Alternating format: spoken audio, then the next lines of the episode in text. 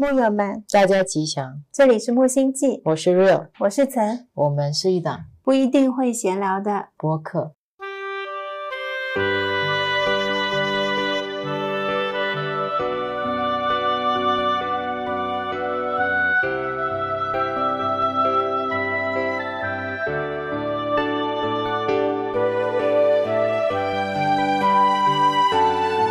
今天是二零二三年八月四日，二十点四十三分。这一期要聊什么？刚刚想学杨博士，我们先发火呆，然后再开始也蛮好的。哎，这也蛮不错的啊、给个过场音乐吧，让大家先放空一分钟。一分钟有点长了，半分钟吧。好的，我们一嗯会儿见。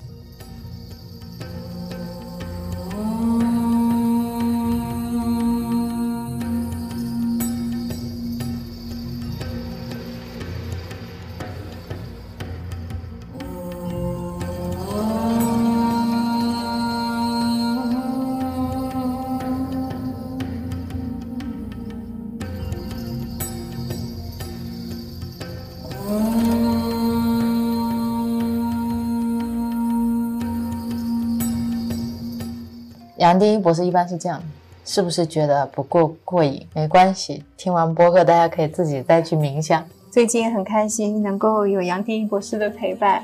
是的，不仅有杨定一博士，还有很多老师陪伴我们。比如说杨宁老师会陪我洗碗和拖地，南怀瑾老师会陪我，吴信如居士啦，他们都会陪我度过我的碎片化的时间。嗯，像我有净莲法师陪伴我在睡前，或者是南怀瑾先生，你做手作是谁陪你啊？大多数时候是准提咒 陪伴我，或者是药师佛行咒。嗯嗯，比较常持的是这两个咒。如果不是做手作的时候，比如说家里面，嗯，早上做打扫的时候，如果会洗碗，我就会去拖地呀、潦草的擦一下桌子啊，那就会听杨宁老师啊，或者是我们佛学版里面的开示。那我还有个重要的问题要问一下，嗯，你一般烘焙做饭的时候你会听什么？烘焙做饭的时候，这个关系到我们食物的信息，你好好打。开示 也会有一些医学方面的知识。哦，对对对，你刷牙洗脸的时候，一般都在看别人做菜和听老师讲一些中医，的东西，然后经络和医学的东西。我音频跟视频是这样分的，就比如说我今天要做饭的时候是没有办法用眼睛同时看呢，我就会以音频为主。那如果像我吹头发或者是我刷牙，因为用电动牙刷，它有一个震动的声音，吹风机响起来你根本听不见在说什么，我就会以视频的形式。但是因为我吹头发呢，吹得特别快，所以一般像那种很长的开式我看不了。会中断，我就会选一些做饭的，因为做饭的我看的特别快，所以我就会在吹头的时候就学习一些新菜。这么说，我们真的是还蛮努力的，啊吹头发这样一丝一毫的时间都不会放过去学习。你这样说倒也确实是啊，好像每天做饭的灵感其实也不是这样凭空而来的。一方面，其实你在学习精油，然后学习这些植物，以及你去看这些视频，不同的角度都会给你补充不同的食材的灵感。包括我们现在学佛了以后，你的认知角度也不一样。对对，然后我自己最近好像冷不丁的会经常冒出来往生咒，嗯，睡觉前也会突然冒出来，走在路上走着走着也会冒出来，冒出来了我就念。我们每天早上起来都会唱诵的是文殊心咒咒和准提，咒。然后这个我会到时候发在冥想版里面。其实学习功课还是挺多的。如果细细回想起来，一天蛮忙碌的，因为我们早晚固定是杨定一博士的早晚课嘛，然后中午有时候会错过。最近这个月想把中午的课也补上，是是，然后那你这三段时间就已经固定了。另外，大多数时候碎片的情况下面，我们都会看书，一小节一小节的看。讨论的时间反而变少了，嗯，这倒是。所以正好借着这一期播客可以交流一下，师兄。哦。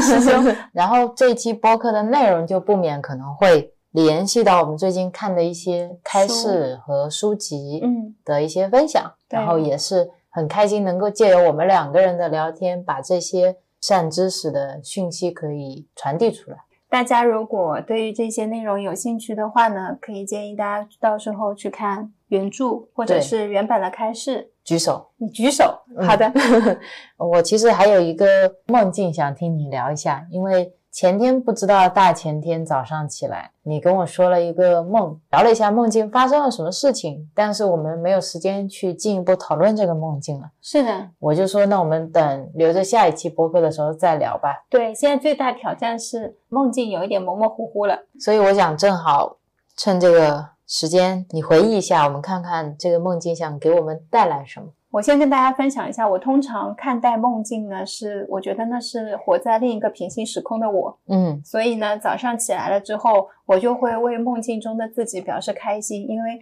我看到我有体验到不同的人生，大概早上是这样的一种感觉。在那个梦境里面，我跟 Real 也在开着一家店，但是那家店呢是一个类似于花园餐厅的概念，然后里面也会有售卖精油之类的东西吧。嗯，就是餐厅还是蛮有植物跟现代风混合的这样一种感觉。我跟 Rio 坐在店里的木桌子前面，那天 Z 还有来看我们，大家一起好像在聊天。这个时候呢，来了两个女生，店里也是那种大家很愿意过来拍照的店。那两个女生看到我们了呢，就特别开心，跟我们说要跟我们拍照，并不是跟我们合影，她是要拍我们，让我们一会儿摆这样的 pose，好像一会儿摆那样的 pose。我心里就不是很愿意，不想让他们拍照，我就很礼貌的跟他们在沟通，我说你要拍照可以的，你自己随心拍，但是如果你要拍我们的话，我们现在不是很方便，因为我内心。马上就有抵抗，我并不想让他们拍照，他们就管自己去拍店的其他地方了。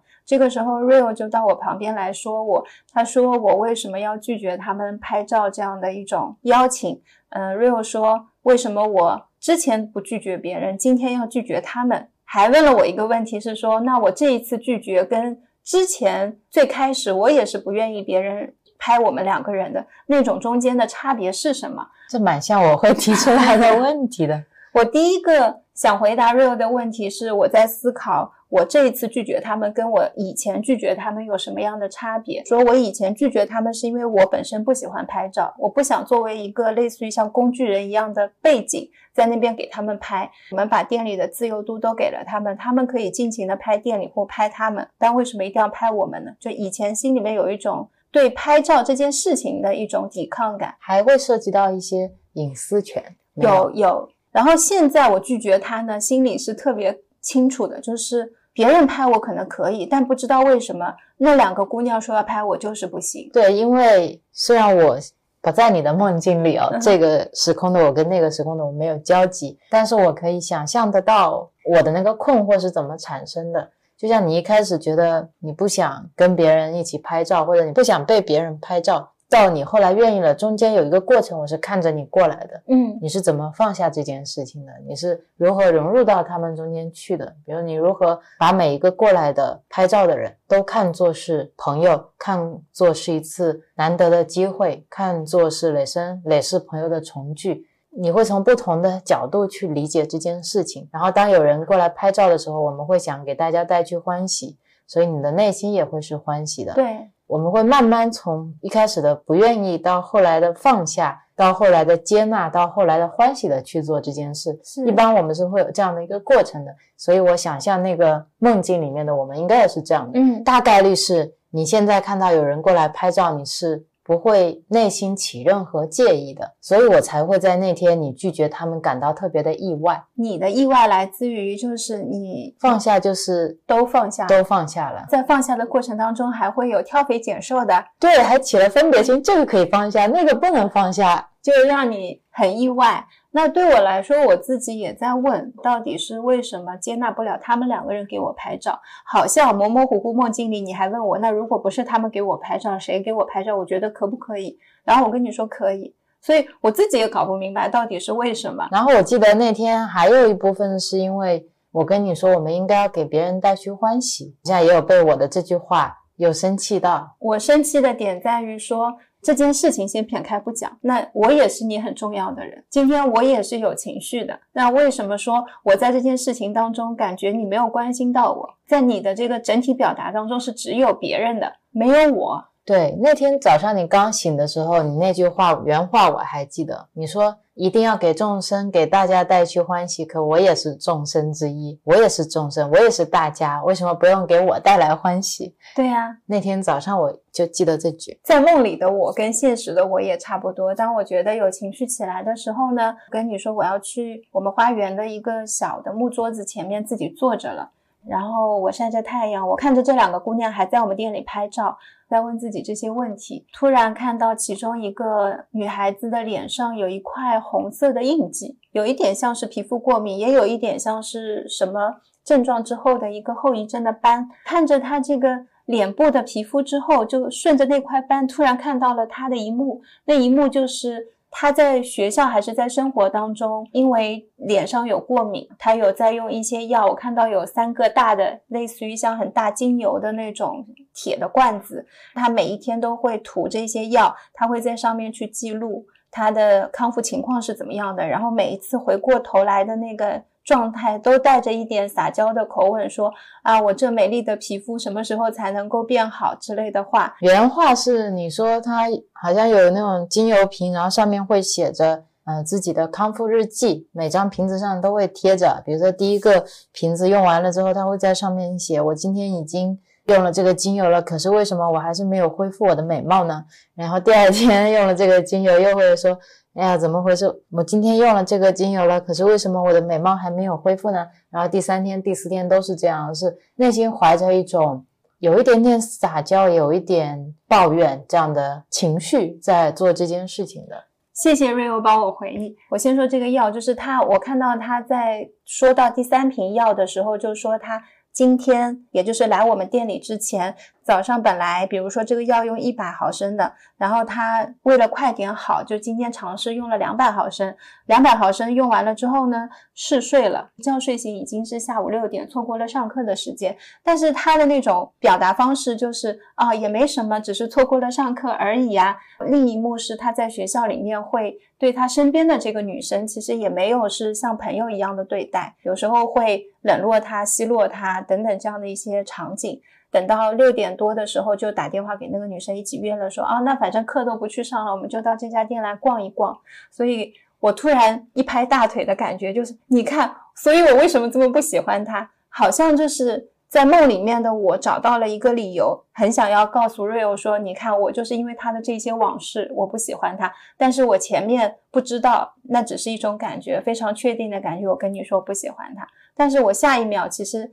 是链接的是现实中的我，不是梦境中的我了。现实中的我又在问自己说：所以你觉得你的这些感觉它都是合理的吗？在这个梦做完了之后，马上又做了第二个梦。第二个梦的场景就切换到，好像是我跟 Rio 已经有谈过这个事情的问题了。我不知道，不知道中间发生了啥。对，切换到我们要坐高铁之类的交通工具，在一个候车厅里面，去到一个地方去参加什么活动。也是受到朋友的邀请，我们坐在候车厅里的时候呢，突然有个顺丰快递打电话给我，他说有人送快递给我。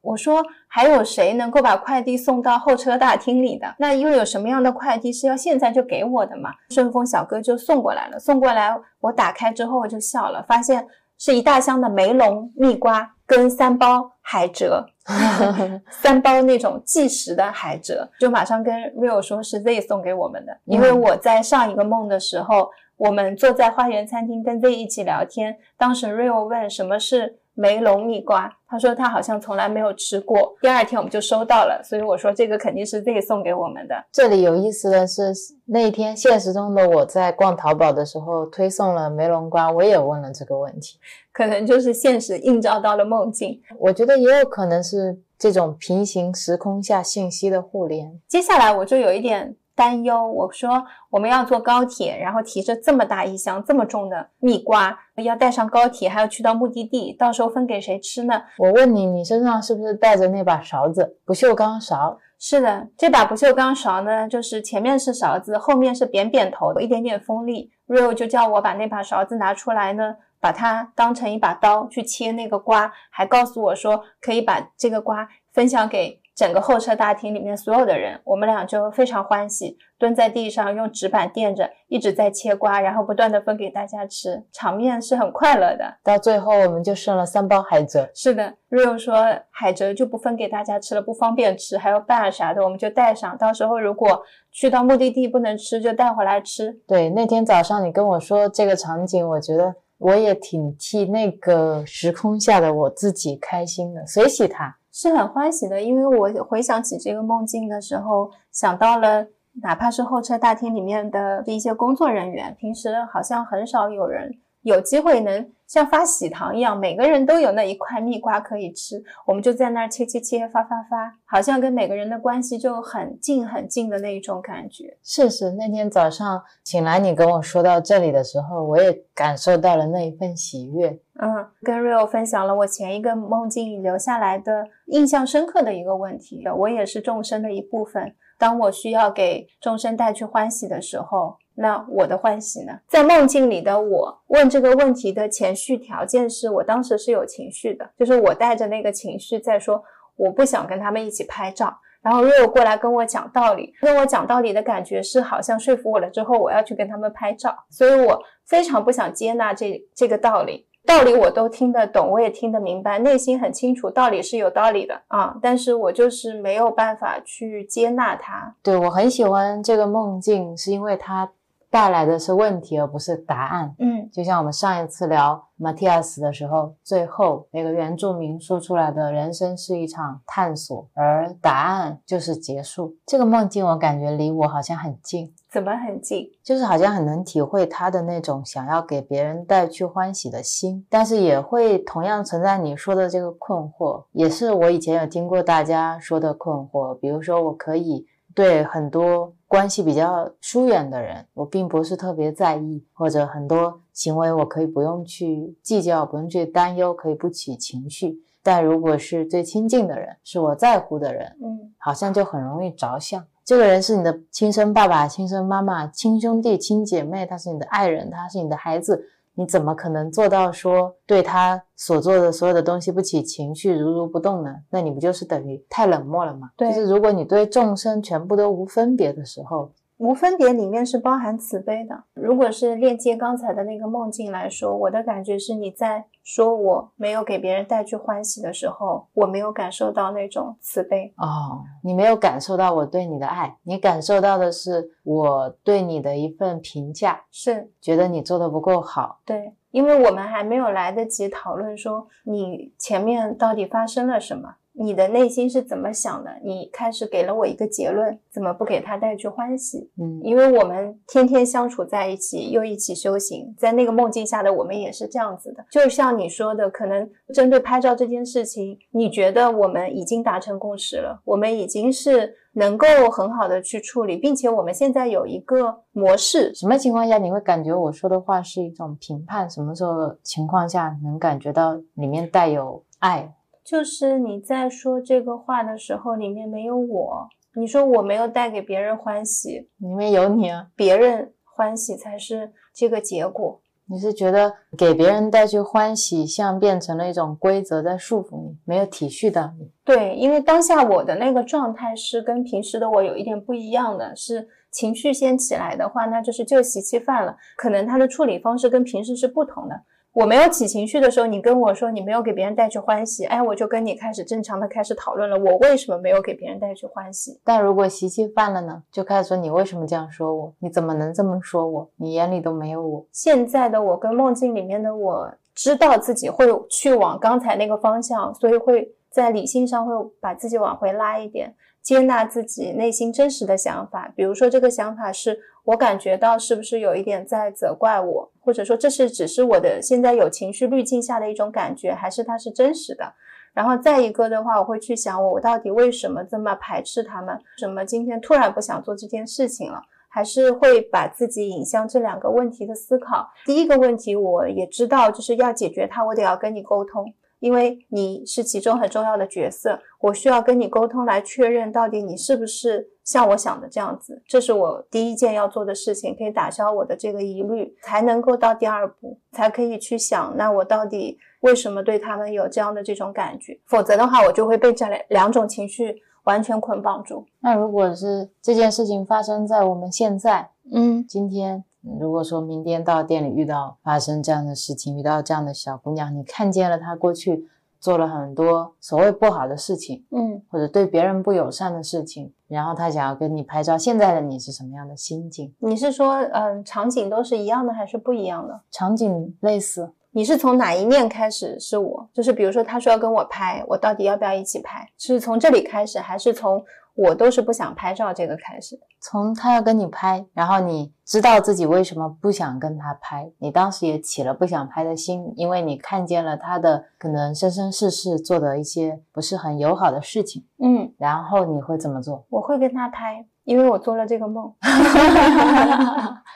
嗯，这个梦里面有另外一点，我一直特别不喜欢的一类小姑娘，她们会有一点娇气，这是我以前在学校就有的，在工作的时候也有。有时候看到她们撒撒娇，或者她们卖卖萌，就能够得到一些便利的资源，我心里就会有一点不服气，觉得说有一点不公平，就是我是努力认真工作、努力学习的那个人，怎么就没有说人家撒撒娇好像就可以获得资源？但我可能为这个事情做了非常多的准备跟努力，还不仅仅只是这两天，可能是一个很长时间的，觉得很抵抗，就会觉得不喜欢这样的人，看到他们就不喜欢。但是呢，有时候碍于工作上面的人际关系，你又不能跟别人闹得很僵，所以礼貌性的还是会跟他们。表面上保持一种很平和的关系，所以梦醒了，我也知道，就是我不接纳来自于我以前对这部分这样性格的一些人的看法，我的知见，我的看的角度就是这样的，所以我不喜欢他，因为他一来的那种感觉唤起了我过去不喜欢的那种感受，跟他一点关系都没有。你说撇开了我对于这件事情以前的那种看法，今天只是一个姑娘过来，假如我看见了她皮肤上面有病。如果我没有过去的那种看法，我可能会给她治病。我会说，嗯哎、知道你今天早上吃这个都睡过头啦，或者涂这个精油，你有没有试过其他的配方？可能还会跟她聊起来，说我还能帮你做什么？对啊，这是你。但是因为我内心自己的这一种感觉，对于这个事情的看法，其实像是迁怒，我迁怒在今天这个姑娘身上。对我举手，你记不记得在我们一开始聊创业手记的时候，有一个男生最初来到我们店里，是是，我其实他是唤醒了我的一些刻板印象，嗯嗯，唤起了我内心的一些迁怒，所以当时他到店里来的时候，我并不是很想招待他。对，我觉得他不是我想要的用户，因为在那个时候我知道我只需要三百三十三个用户，然后我再拿一个 checklist，再看他符不符合这个条件，符不符合那个条件。结果我觉得他不符合的时候，当时你走出来看到他脸上的过敏，让他摘下口罩，然后你开始给他交流，去看看怎么样能够更好的去帮助到他。是啊，那其实给了我很大的一个震撼的。那时候看到了你身上的那种慈悲，所以这可能也是我为什么会特别不理解，这个时候你怎么就起分别心了的感觉，是因为我觉得你比我更能放下和包容这一部分人，但其实好像到头来每一个人都有自己认知不同的障碍的地方。这是我其中一种障碍，还有一种障碍，比如说像以前我特别接纳不了喝过酒的人到今天 SPA 来找我们。今天如果一样，别人都是加急，说今天遇到什么紧急的状况，能不能帮他一下？但是可能没有喝酒的跟我讲一讲，我觉得哦，我力所能及的范围内我可以帮你。但是如果今天喝了酒，我闻到那种酒味的话，我心里就会想，有什么可急的？我是绝对不可能帮你的。如果你今天急，你又为什么会要去喝酒呢？其实不是因为他喝酒，我觉得这件事情不急，是因为那种酒味会唤起我对于小时候的记忆，就是我妈妈每次都喝了酒之后对我发脾气，所以我纯天然的好像对于喝过酒又出来办事的人，就是会非常不舒服，不舒服到你记得吗？以前我都不是一个会挑 case 的人，就接到谁就是谁，然后我会说这个顾客我不想接，谁可以过来帮我接一下吗？对对，所以所有的人都知道你不喜欢喝过酒的顾客。是的，我还记得有另一个同事，有一天晚上听到他在拒绝一个喝过酒的顾客，因为那天晚上最后下班的人是我，他说我们今天真的没有办法帮到你。所以说，我们有时候觉得自己没什么问题，修正的很好，只是因为还没有触缘，对对，触缘习气就犯了。是的，你看一个梦境也能够引发自己的习气犯了，你就还蛮清楚的睡醒了，会知道哦，这个就是我过去的一些固执，我过去的一些障碍，它就放在那里面，只是说我现在没有碰到。如果我们店里面今天啊一模一样来这样一个顾客，我未必见得说一定是特别平静的在接待他。这样的梦其实对我来说是一个虚拟的学习，嗯，让我能够在睡醒的时候有机会去反思自己，去觉照自己，然后下一次再遇到，我一看就知道，这个就像是你提前晚上预考做了一下习题，现实生活中再遇到的时候你就会了，然后你看到了你就会去接纳。这也有点像你看了隔壁桌同学考试的答案，有一点要的跑到别的时空去瞄一下。对，如果今天真的再遇到了，我就会马上情绪起来，我就会知道这是什么，这就是我过去对于放不下的一种固执。我觉得，如果我们能够讨论到这个层面，就是这是你某一种认知障碍形成的一个堵塞。嗯，到这个层面，你就会看到，其实对不同的人的刻板印象都是一种堵塞，是就可以一筐子都打掉了，对，而不需要说今天很爱撒娇的人，我今天把这个气放下了，明天过来一个，喝过酒的我就又放不下了。后天再来一个抽过烟的，是是你，每一次都要很努力的去找到童年的记忆，去疗愈它，去放下它，每次都把自己搞得很累，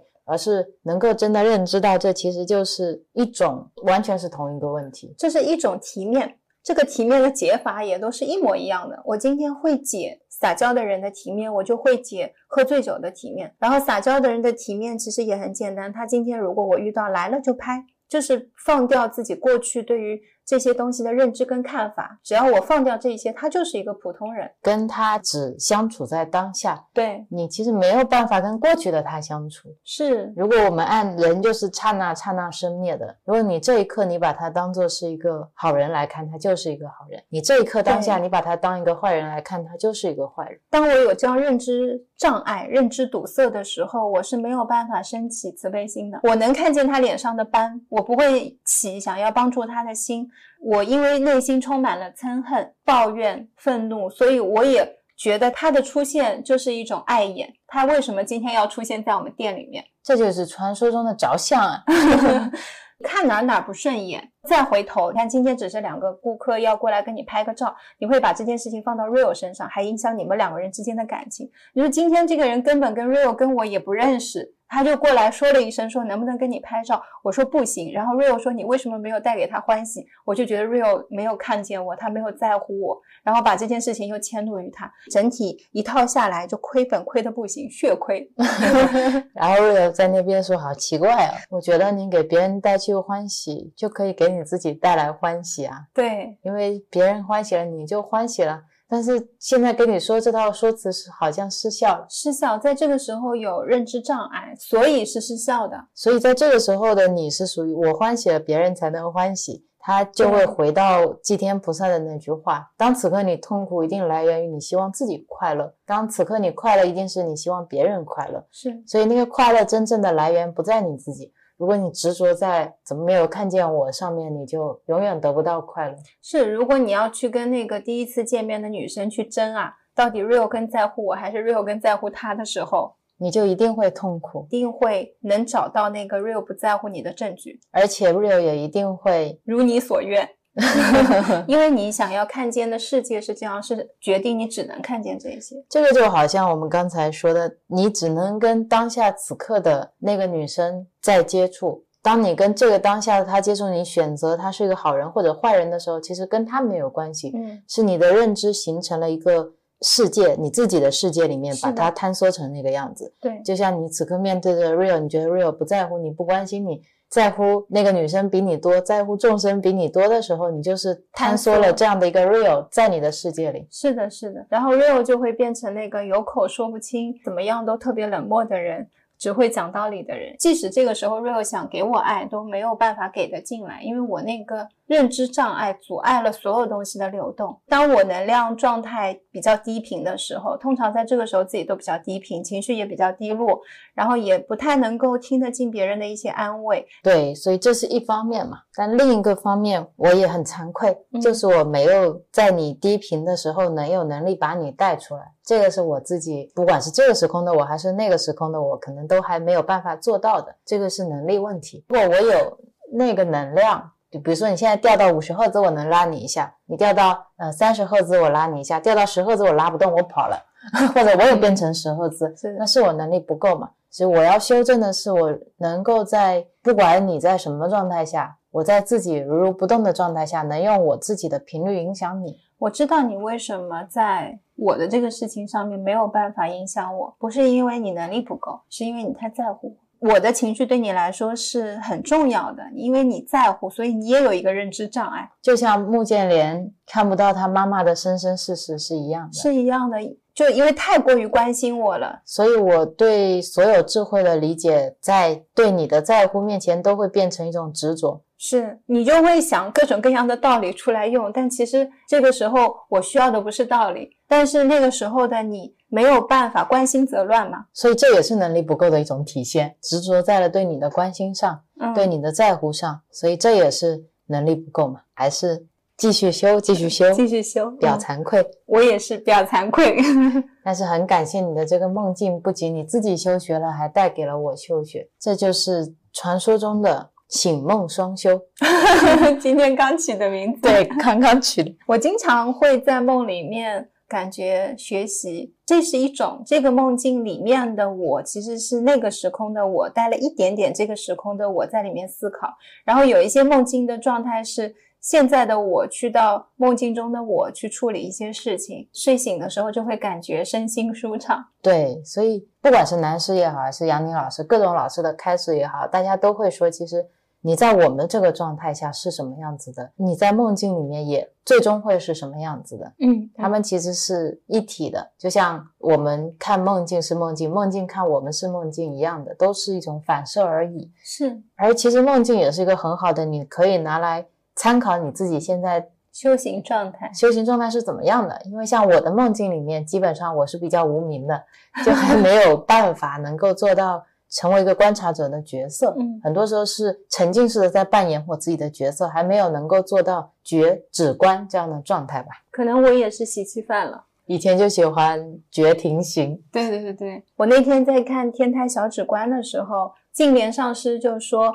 上辈子，比如说你修的就是观呼吸，这辈子一一来一观呼吸，哇，就觉得做的很熟练啊。这就是我应该做的事。是，然后让你去修白骨观，你就是觉得怎么修都修不行，就是心很乱。很多时候我们也有带一些过去式的基础过来的，像我做饭，我觉得也有，就好像永远不那么费劲，每天也不用想菜单，想做什么做什么。我总跟 Rio 开玩笑说，我可能以前是厨师，而且也是做素菜的那一种。是是，就像我现在很喜欢看书，很喜欢整理一些东西。我觉得这也是以前宿世带来的一些习气嘛。嗯，现在也是习气犯了。你就特别着文字相嘛，就着过来了，就是这种感觉，有好有不好。对，主要是看说这个事情在你目前修行的状态当中，到底是阻碍你的、障碍你的，还是说可以帮助你前行的？就像杨宁老师习气犯了，一打坐能坐八小时，那就做。是的。然后我如果觉得看书看的很爽、很上瘾。那我可以拿它去看修行的书，可以拿它去看佛学的书，也可以拿它看小说，也可以拿它去看一些其他的一些书，这都是你怎么利用你的习气嘛？对对，这两天我对于习气的理解又有不同。以前觉得习气它是一个贬义词，习气就意味着不好的东西，它都是一种阻碍、一种障碍。如果是真的用好坏来说的话，习气里面也会有好的习惯啊。看书在现在看起来也是一种，只是说他们都是过去是带过来的一种像惯性一样的东西。对，当我们的词语用的是习惯的时候，就会比较中性。对，但是我觉得用习气是更好的，因为习气本身大家觉得像是一个贬义词，嗯，或者像业力也是一样的。但是如果我们今天把修行、把冥想、把善良都当做是一种习气，它可以从文字上去破相。是的，当我说我今天善良，它也是一种习气。我今天帮助好人，也会产生一种业力的时候，你因为思想上面对习气的一个惯性的理解，会导致你在思考这个事情的时候会卡卡的。是是是。然后那个卡卡的阻力会让你停下来，去放下一些二元对立。有时候从文字去着手，从我们表达方式、表达的语言去着手，也是可以帮助你去。稍微增强一下你惯性习气的那个摩擦力。梦境就聊到这里吧。那 Real 师兄，接下来我想分享呃一个我看到的很有意思的一个观点。嗯，在书的第四节里面，在聊波尔的修行的时候呢，他有讲自己学佛的心理状态变化的几个阶段，我觉得跟我们现在的修学也还蛮类似的。这里的分享是我的一个总结，我总结下来，他描述的自己的第一个阶段是比较茫然的。嗯，他说他一开始学佛，听了很多师友的指导，看了很多经典的开示，他也像我们一样了解各宗有各宗的教义，各宗有各宗的修行。比如说法相中有五重唯识观。三论中有无德正观，天台中一心三观，华严中法界观，禅宗参话头，净土宗念佛，律宗持戒，密宗的修法更多了。他就会觉得哇，千途万境，佛陀说的八万四千法门，感觉非常多，自己已经有一点无所适从。那我到底应该怎么修？就像我们今天要学个咒，有那么多不同的修法，修法不同的咒，不同的手印，我到底应该学哪一个？嗯，你说可能每一个人有感应的不一样，我怎么样才能找到？是会不会根本就没有 我自己相应的那一个？我怎么样确认现在我遇到的就是那个我要修的？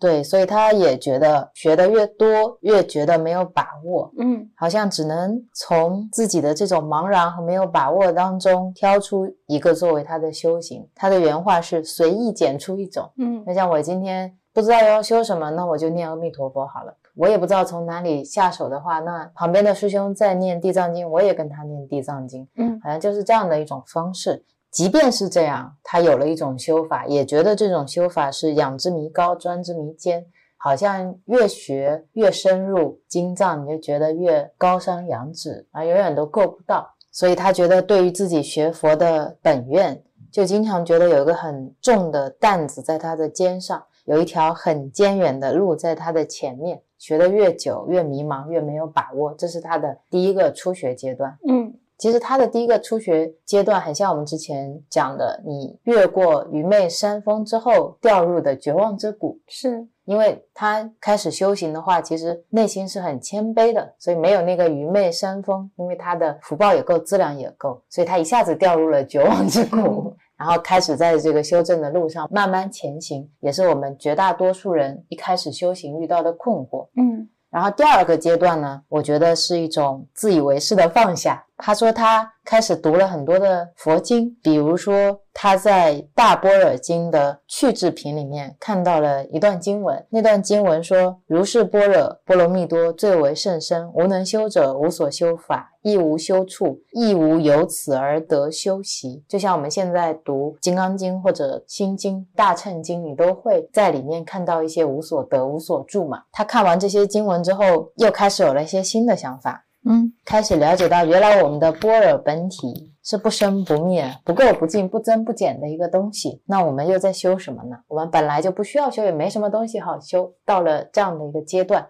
这个阶段呢，他就会觉得自己发心就成正觉。他说：“那他又何必要去妄想自己要有一种修法去修行，为自己好像平添苦恼？所以这一刻，他得到了一种如释重负的感觉。那种感觉就是以为自己正得了，以为自己身心清安了。我知道了，我原来是空性，我原来是佛，我原来是般若，有了这样一种状态。但是这种状态处久了，也会有一种隐隐的不安，就是内心会觉得我这种见解。”究竟是对还是不对？他有一种心虚，不是一种特别坦然的说哦，我现在是佛，我知晓我本自具足，好像说自己不对吧？但是这又是佛说的，对，道理是对的，对，这就是般若，嗯，经书也是这么说的。是，那你说如果这是对的话呢？又哪里感觉不大对？对，他说感觉自己忽忽悠悠、空空洞洞，感觉如果我放任自己就这样下去，可能经过几千万世的轮回，我还是一个凡夫。嗯嗯，他说自己可能还是没有办法断自己的烦恼，没有办法真正的能够过得自在，菩萨境界的这种自在，所以他就觉得，那我现在这样的境界，难道就可以算成佛了吗？他觉得所有的人都不会认可，所以他就不明白自己到底错在哪里。难道说波尔不对吗？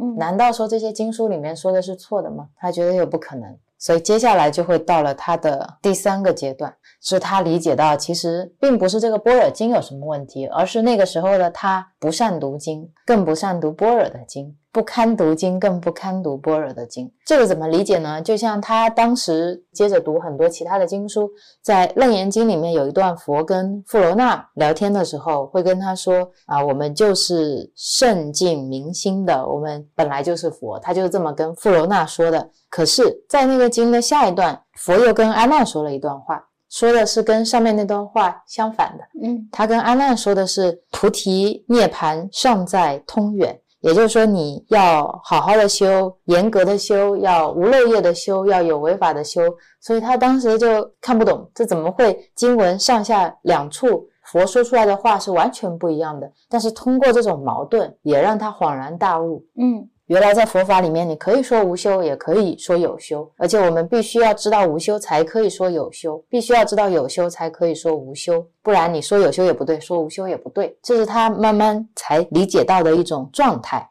他的体悟带给我的一个很大的启发，是我之前也有这样的困惑，但我没有办法像他解释的这么好。嗯，接下来这一段他的解释是，其实从我们本来的自我本觉觉体上来说，我们当然要说无修，因为我们本来的自我、本来的觉体、本来的如来是本自具足、圆满的、不增不减的、不尽不够的，所以没什么可以修的。但是从另一个状态，从我们目前的这种迷惘无明上来说，要说有修的，因为现在我们都是颠倒梦想、有生有灭的。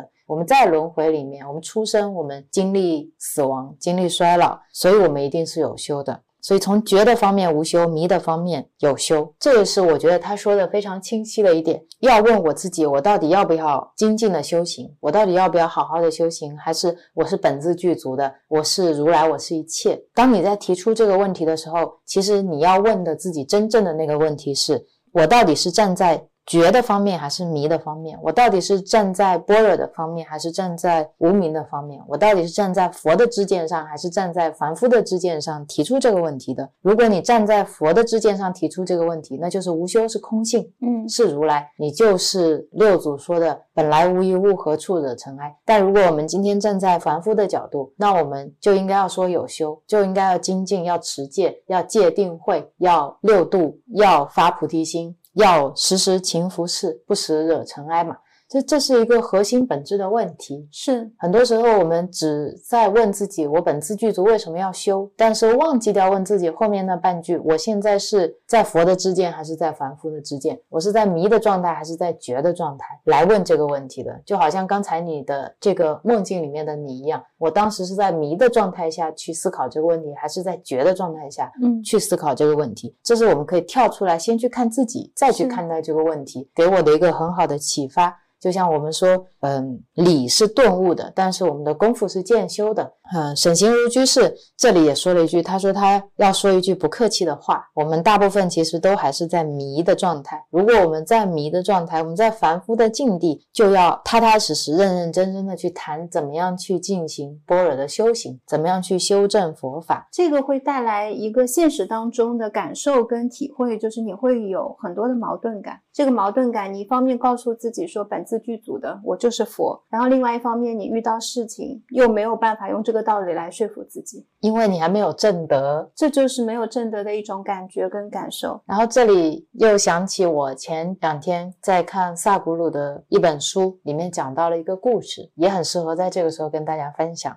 是一个叫山卡兰皮莱的领悟。因为这个名字不太好叫，把它叫皮莱好了。这个故事是这样的：有一天，皮莱参加了一个费谈多哲学的课程。然后在课程上呢，老师就很激动的跟大家说：“你不是这个，你不是那个，你无处不在，没有你的，没有我的，一切都是你的。你看到、听到、闻到、尝到、摸到的都不是实相，都是虚妄。”嗯，这些话呢，也深深印在了皮莱的脑海里面。然后他回家了以后，睡觉也想这个，醒着也想这个。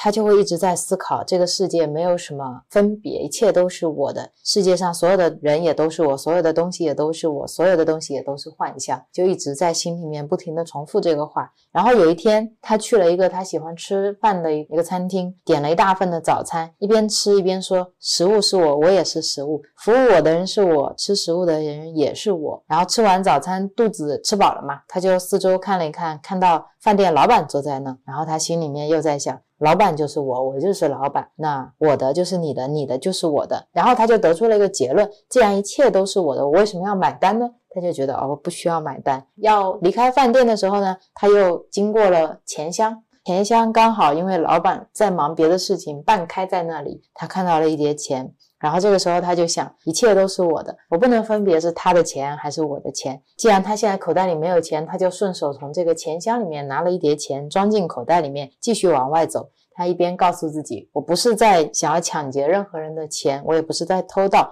我只是在实践费谈多的一个哲学思想，而且是我自己深深认同的一个真相。然后饭店的人就出去追他，去抓他。这个时候，皮莱就说：“你们为什么要抓我？嗯，你们知道你们在抓的是什么吗？你抓的也是你，抓的人也是你，我胃里的东西也在你胃里，我的钱也是你的钱，我到底偷了什么？”这个时候，饭店的老板就听懵了。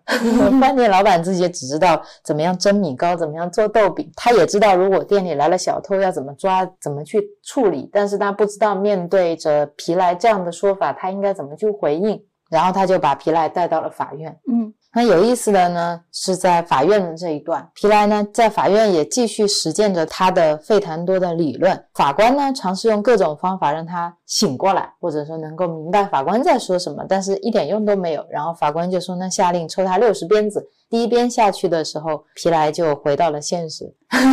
第二鞭、第三鞭下去的时候，他就在那边惨叫。这个时候，法官说啥了？法官说：“不用担心，打的人是你，被打的人也是你。那么，到底有谁能够打到谁呢？其实都是幻象。”但他这时候就说不出话来了。我觉得这个故事有意思的就是，有时候我们是从头脑的层面去理解这个东西。我感觉是有时候我们以为我懂了这个道理，但是在这个故事当中，你看到的利益点都在自己这里。嗯，就是我吃饭可以不用给钱，你的钱是我的钱，没有我的钱是你的钱。我没有说今天带了一百块，我看见你说，那既然你就是我，我就是你，我就把我身上所有的一百块钱我都给你，嗯然后告诉你说，你就是我，我就是你，我的就是你的。对，这样别人听你讲这段话的时候会非常欢喜。但是他是反过来的，他是说你的是我的。我的也是我的，对。然后打人的可以是我，但是是我打你，不是你打我。所以当你打我的时候，这个哲学就不成立了。是的，是的。是我的第一感觉是，这个是一种来自于自我的一种欲望满足的合理化。是是，他其实并不是真的理解了那个道理，在字面上面他是明白了，他拿走了一个他想要的道理，而不是费谈多哲学。其实它是婆罗门的一个经典所要阐释的那个哲学理念。嗯，是。然后在这个的底下，我还看到的一层，是他没有政知见的支持。在生活当中，你是会有一个基础观念的，这个有一点像修学基础是一样的。比如说，我会知道，虽然这是我未来要达到的状态，但是我不可能在现实生活当中会这么做，因为在现实当中，我去拿他的钱，他没有同意，这个叫偷盗。如果我今天真的是在修学，在修行，我真的从头脑逻辑的层面在思考，我可能会问那个老师这样的问题。那既然他的就是我的，那为什么我在现实生活当中我不能直接拿你的钱呢？是，那我可能就会觉得说，呃，这个道理对我来说是一种冲突感，我们并没有真的理解它。对这个问题问到杨宁老师那里，杨宁老师就会告诉你，嗯，因为你没离相，所以你所有的视线都叫造业。对你起心动念都是在造业，你没有正德，没有在果位上，所以你不叫我今天视线偷盗，我今天视线吃肉，你的视线不叫视线，那叫轮回，嗯，叫造业。但如果你是佛的话，就像前面我们在聊沈行如居士的这个觉和迷是一样的，我们都是佛，但是一个是醒觉前的佛，一个是醒觉后的佛，嗯，为了区别这两个佛，一个叫佛，一个叫凡夫，所以。佛的起心动念跟凡夫的起心动念是不一样的，他那个叫空性，他那个叫般若，我们叫无明，我们叫颠倒。我们要有修。南师在《如何修正佛法》这本书里面提到的一个点，就是为什么我们现在道理都懂，却修不好佛法。嗯，这个我也有发在《木心记修行》里面的修行困惑里面。南师说，我们现在学佛会晓得自性本空，性空缘起。但是这些道理、这些支见不是我们的，这些支见是释迦牟尼佛苦行那么多年以后，他对弟子的回答，然后弟子把这些回答记录下来、整理下来、流传下来，再经过各种禅师自己的经历再做分享，然后我们才看懂的。实际上也不是我们懂，那是佛经的真上缘，我们拿到的是佛的成果，然后加以接受。往往是因为我们看到了这些道理，我们以为我们自己懂了，甚至误以为是我们自己的成果了。是的，所以会容易倒果为因，以为自己已经真悟空性，以为自己已经是佛了，是而用这个知见来要求这个世界。来要求其他的凡夫，而产生了嗔恨、妒忌、抱怨，而没有拿这个东西来衡量自己的行为。嗯，用南师说的话，就是我们。会升起一种我慢，而这种我慢就是我们会拿着一个圣人的尺子去量别人，所以所有的人在这个尺码下都不是圣人，因为你用的是圣人的之剑在丈量别人，但是却从来没有用这个尺码来丈量自己，嗯，绝不反照自己。对，所以这也就是你刚才说的，你的钱是我的，但我的钱还是我的，是因为他没有用这个东西来同样要求他自己来修行他自己。是啊，是啊。那我们应该怎么办呢？答案就是，我们应该要向释迦牟尼佛学习，像他一样去，嗯，实实在在的去修行，向真正的修持路上去求证，要通过你自己的经历和修行去证得那个缘起性空。这也是今天想要带出来的最最重要的一个点，就是如何修正佛法。嗯，然后在南怀瑾先生的这本书里面呢，我也只挑了他的最后一讲的一小部分的内容来分享。摘出来两个问题是希望留给大家的。男士问的第一个问题是：你有没有时时刻刻的保持善心和正念？你是不是在贪嗔痴中去流转？然后第二个问题是：如果你做不到上面这个问题，你是不是资粮不够充沛？嗯。我们先聊第一个问题，在一天二十四小时当中，你自己的心行中，你是不是时刻都怀着是善念？你是不是每一个念头都是真正的善？我当时看到这个问题的时候，也在问我自己内心这个问题：我有没有时刻在做？我早上起来是不是在感恩身边的人？我是不是在感恩这个世界？我今天出门看到了一些小虫子，我救了吗？今天可以触缘的每一个人，我有没有去带给他们欢喜？是。今天我在朋友圈发表的评论，我是不是有怀着一份善意的心？善意的心。然后今天隔壁邻居的狗叫了，我有没有起嗔恨心？嗯，比如说你今天回到家，看到你的孩子，看到你爸爸妈妈，看到身边的爱人对象，你是怎么样对待他们的？因为我们。在日常生活当中，从来没有离开过我们需要学习跟修正的东西，因为我们就是生活本身，生活本身就是修行本身，嗯，修行本身就是佛法本身。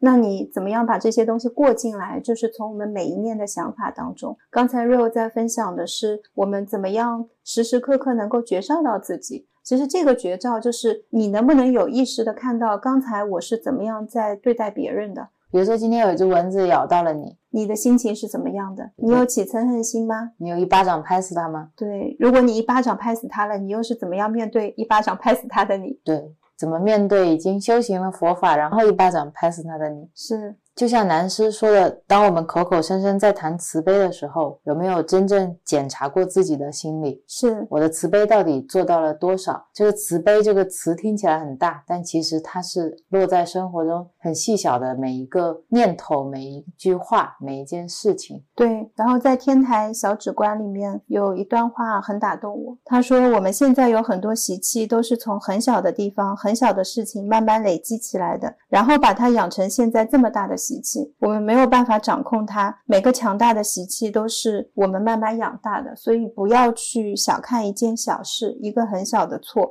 那个习气都是这样慢慢熏习起来的。常常有人会说：“我也不想这样啊，可是脾气来的时候，我也是没办法。”那个没办法的习气就是我们养出来的。有没有人问过自己，为什么我把它养到那么强大，大到没有办法控制它了？就是因为我们每次都会去用一种复藏的方法，就是要把它又藏起来，又掩盖它的方式，而不去面对它、解决它，它就会越来越强大。是是，这个点我特别认同。换一个角度说，像杨宁老师，他一上座能坐八个小时，是他累劫修来的习气。我现在一上座就腿疼，就昏沉，也是一种习气。杨宁老师其实他也不是一下子就有的，嗯，他也是累劫一点一点的修习起来的。我现在此刻没有一上座能坐八小时这样的习气，是。如果我想要获得这样的习气，我要做的也不是去比较、去嗔恨、去抱怨我为什么没有、为什么做不到，而是从这一刻、从细小的每一天开始去积累，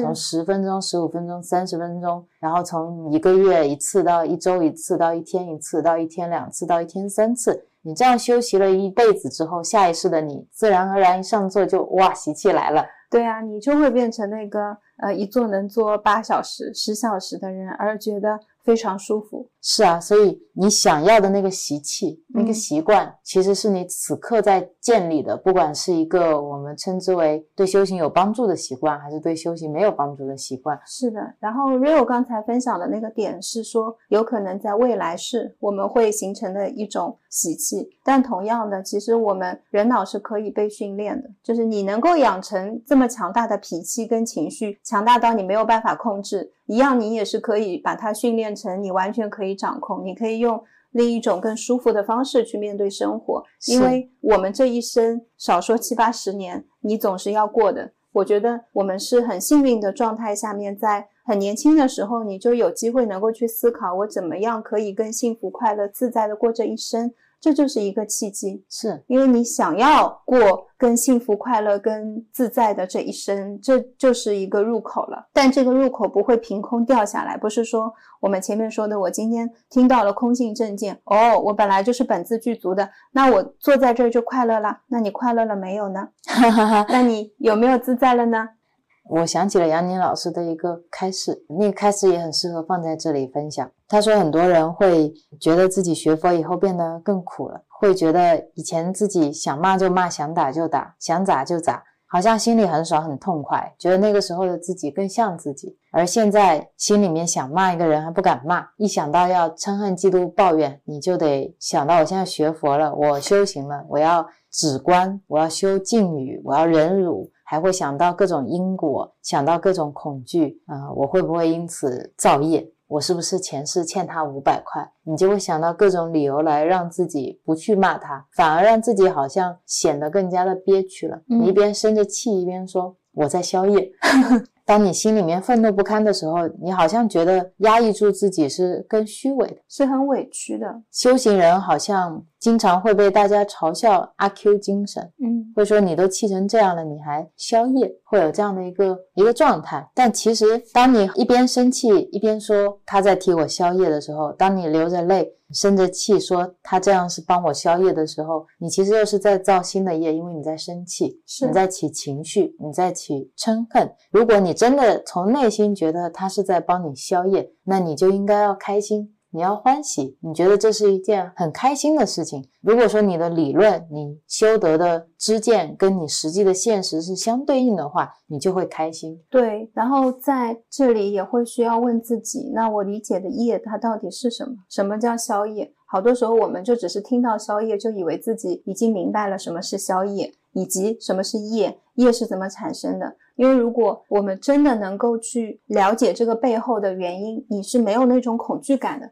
你不会因为今天我说了一句什么样的话，不小心说了，就觉得我就造业了，然后就怀着那种恐惧心，很害怕。是是，你会很坦然，因为你知道这意味着什么。就像说我违章停车，你不用恐惧啊，你看到罚单你就知道这是罚多少钱嘛，那你就知道了，我去交了罚款就行了。那今年已经罚过一百五了。下一次的时候，把车停到地下车库，停到收费的地方就好啦。是的，是的，就像南师也会说，其实很多时候我们都想要去修道，但是我们连什么是道都搞不清楚。是的，就是基本的见地也不知道，境界什么是境界也不知道，本自具足。那我们到底什么是本？什么是足？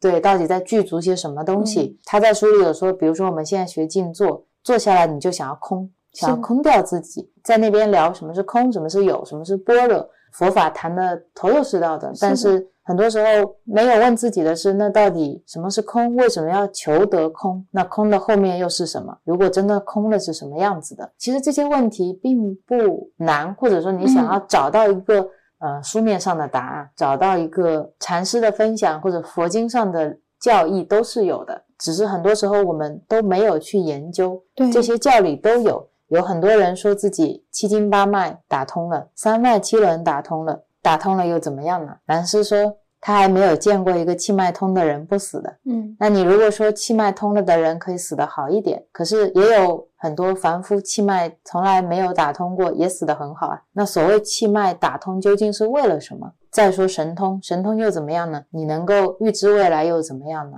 还是有很多神通的人死于高血压、糖尿病。所以，我们到底有没有想过，究竟学佛是为了什么？修行是为了什么？我自己有时候也会产生一些困惑，也会遇到很多人问我们一些问题，或者在网络上会看到很多问题，会在问未来到底会怎么样啊？嗯，是啊。但是其实这些佛经里面确实都交代的很清楚。很多人会问，到底会不会走火入魔啊？是遇到一些歪门邪道该怎么办啊？嗯，那其实我们如果去看佛经、看楞严经，里面也说的清清楚楚的，里面甚至连禅定中你会遇到什么样的境界和现象都很清楚。对，应该怎么去对峙，有遇到什么样的魔，都写的很清楚，了了分明。然后大家会说啊，神通不能说啊，说神通就是不好的，说神通可能会呃引导大家进入魔的境界。真正的佛法，我们是不讲神通的。对，但其实你翻开每一本佛经，佛陀都在讲神通。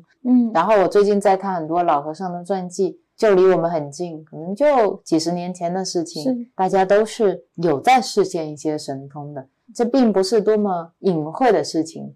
其实我看到这种遗憾，有时候我们会失去链接的能力，失去探索的信心。嗯，而这种断联会让我们不够坚定，不够坚信。如果今天你没有真正从一个佛经经典深入经藏本身去获得智慧的话，获得般若的话，如果你是通过二手或者三手的资料和转译再去理解这些东西，容易会飘摇不定。对，比如当我们在说文殊心咒，或者我们在说解准提手印的时候，那我们到底有没有好好的去看过什么是文殊心咒？嗯，它到底代表什么？意味着什么？是从哪本经典里面说出来的？然后我们为什么要解手印？是结什么样的手印？嗯，不结手印的话会怎么样？效果会不会更差？然后这个咒念的话，要在什么样的情况下念？嗯，那我如果说念的读音不同，会不会有什么影响？那不同的法师念出来好像也是不同的。对，以上的问题，我心里到底有没有一个答案？你有没有那种确定感？比如说今天。南怀瑾先生是这么读的，悟空上人准提咒是这么读的，他们两个人的发音是不一样的。那到底你今天是学南师的，还是要学悟空上人的？对，换一个角度说，如如果你今天在念准提咒，然后旁边有一个人跟你说，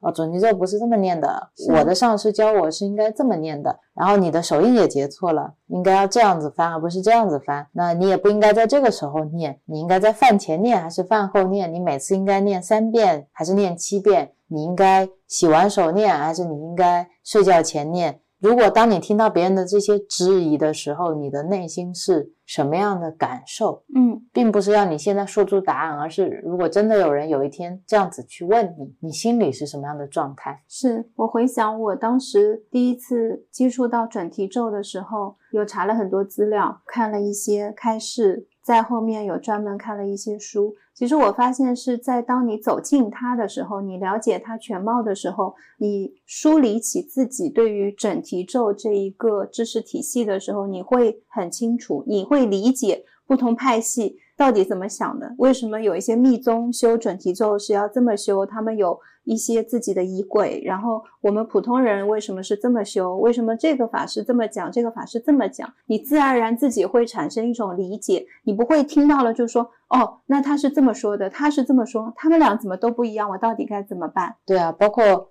我一开始看《楞严经》的时候，嗯，网络上就会有很多的讯息，或者说《楞严经》是一部伪经，它不是佛陀说的经，是后世的人去编造的一部经。那当有人这么去说的时候，你心里又会怎么想？是你又该怎么办？你也找不到当事人来作证，嗯，你也没办法去问佛陀说这部经到底是不是你说的？那你是看还是不看呢？嗯，其实很多问题只有你自己能够回答。对，而这种内心的确认感和这种你内心此刻的答案，它是来自于一种愿力，来自于一种信念。是我们说的拿起放下，其实是需要你拿起以后你才能放下，而不是你从来没有拿起过，你说要放下，就跟我们说前面。修有为法还是修无为法是一样的，你要先修有为法，然后你才能修无为法，是，然后才能双修，这是一个过程。再举个例子，就像我今天没去过上海，我说我不喜欢上海，嗯。因为我在小红书上看到别人都说上海很挤啦，上海很堵啦，上海很小啦，只是打个比方啊，或者说我今天从来没有来过舟山，但是我看到。别人在一些媒体上就分享说啊，舟山海鲜超贵啊，舟山一天吃一顿饭两百块啊，等等等等等等很多讯息，我就觉得这个地方一定是不好的。然后你还要跟其他的人说舟山不好，上海不好，是这个就叫打妄语。还会说我劝你不要怎么怎么样，因为某某人说是这样的，中间都没有自己的经历。是是，我觉得很重要的中间缺失的一环，就是像南师说的，你要像。佛陀当年去修正一样，要去证得自己内心的那个缘起性空。如果今天你自己来到了舟山，来到了上海，然后以你现在的知见去看，嗯，确实海鲜很贵，海确实很黄，这是属于你自己的体验，对，它是真真不一样的。是，然后也要理解这个体验是流动的，是要给自己那个不一定不一定的空间。对，不要很快给自己打上印章，就说此刻就是这样的，因为你的体验永远是无常。这一刻还是蓝的，下一刻还可能变黄了，然后再下一刻可能黄里面带一点蓝，再下一刻退潮了，你看见的是沙滩。对，不要把此刻定义成永恒。对。然后所有的东西，它都是会有很多很多种面向的。学会更松脱的去看待一些事情，就比如说像刚才我们说的准提咒，就不是说你非得要做这件事情，今天一定是我非得要持一个咒，我今天一定要去看一个佛经。你好好对待身边的人，你起一个善念，你今天不轻易的跟家里人发脾气，这也就是在修行了。对，而不是说我今天知道了，原来我们本自具足。嗯，原来我们本来就是如来，我是佛，知道了什么是为实，然后回过头来朝家里人发脾气，说我刚刚打坐的时候，你为什么发那么大的声音打扰到我了？是，然后说为什么楼上装修的人偏偏要在早上我睡得最香的时候开始装修呢？他就不能晚一点嘛？然后回到家了，看见家里面乱乱的。因为说每天这样的事情都是我在做，那你呢？你到底在干嘛？然后觉得我要去脱离我现在内心的这种痛苦和烦恼，去看一会佛经，嗯，去寻找一个内心的平静的避难所。不是说这样的状态它用好或不好来去衡量，而是，嗯，它是不是真的可以让你解脱？这是一个过程，嗯，只是说如果你停留在这样的过程里，会修得很慢。会很难达到你想要的自在的那种状态，但它确实是一个起步的过程。至少你开始接触了，你开始看开示了。我们回到刚才杨宁老师的这个开示里面，他说：当你觉得你现在没有办法骂人了，你现在要修忍辱，你要修禁语的时候，你觉得好像更不像你自己了，不爽快了，这是你停下分别妄想的一个过程。这个过程很难，但其实这个过程更像你自己。嗯。因为你本来就没有那些东西，你本来就没有贪嗔痴慢疑，你本来就没有想要抱怨，没有想要分别，没有想要嫉妒，没有想要去跟别人发脾气，没有想要去骂这个人，这些是妄境产生的。用杨宁老师的原话，他说：“说一句老实话，那些是业报，跟你没有关系。是业报来了，贪嗔痴慢疑，愤怒就升起了，你就着相了，这是六根倒的鬼。”他说这段话的时候，我就想起之前你在佛学版里面分享的如德法师的开示那一期，是你可以选择不生气。嗯，在里面呢，也是有一个女士很幽默，他说有人骂他，他很生气，该怎么办？当时我记得如德法师举了一个类似的例子，是如果今天有一个人拿了一把棍子去打你，那你应该生这个人的气还是生棍子的气？当时那个女士说，我应该生这个人的气。如德法师说，对啊，那其实我们都是人棍，我们是一根人棍。而后面拿着这根人棍在打你的那个是无名，是贪嗔痴慢疑，是我们的六根倒的鬼。听到这一段的时候，我我当时觉得有启发，是因为我们。太执着于这个我了，我是最真实的，我是那个有控制权的，我是今天很生气别人骂我的人。但是我们会忘记掉，我们同时是那个控制不了自己的人。嗯，我控制不了我发脾气，我控制不了我刚才骂你，我控制不了我现在这么难过，我控制不了我现在这么伤心。一方面你觉得你自己是那个主人，一方面你又觉得自己做不了主。对，一方面你又承认自己是那根棍子，所以有时候你自己也是非常矛盾的。而我们常常在表述自己的困惑的时候，忘记自己是根人棍，你会忘记掉自己是被六根所控制的。这一点是我当时觉得很有意思的一个点。然后杨宁老师说，其实当你心里愤怒不堪的时候，你压抑住你自己内心，你觉得你自己虚伪的时候，其实它也并不是一种真正的虚伪。其实什么都没有变，你只是从想骂他变成了不能骂他，这只是一个过程。他说我们现在是在人道，嗯我们要有跟人类一起生存的能力。怎么能这个人善良了你就开心，那个人邪恶了你就受伤？比如说我今天在微信看了一个朋友圈，我今天去电影院看了个电影，我就受伤了。那他怎么能发个朋友圈骂我呢？这个电影里面的这个世界怎么就这么邪恶呢？然后你就今天晚上思来想去睡不着觉。然后为什么我这么难过呢？因为我自己慈悲。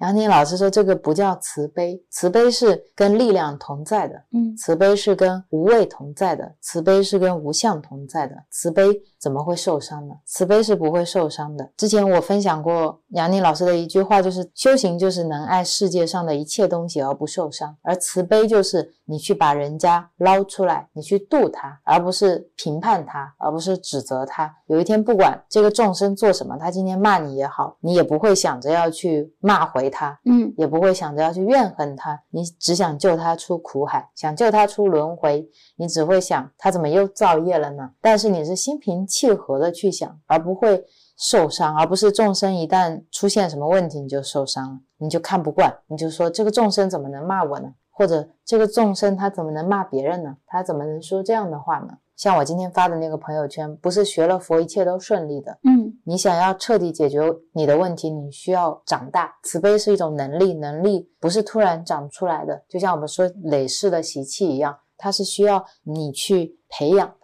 这里有两种我的体验，第一种呢是，呃，学了佛之后，并不是说我让这个世界发生了什么样的变化，而是世界本身不用发生变化，是我看待它的角度发生了变化。也就是我们经常播客里分享的说，我的认知发生了变化。比如说，回归到开头我的那个梦境，那个女生依旧可以这样撒娇的告诉我说：“哎，能不能跟你们拍一个照？”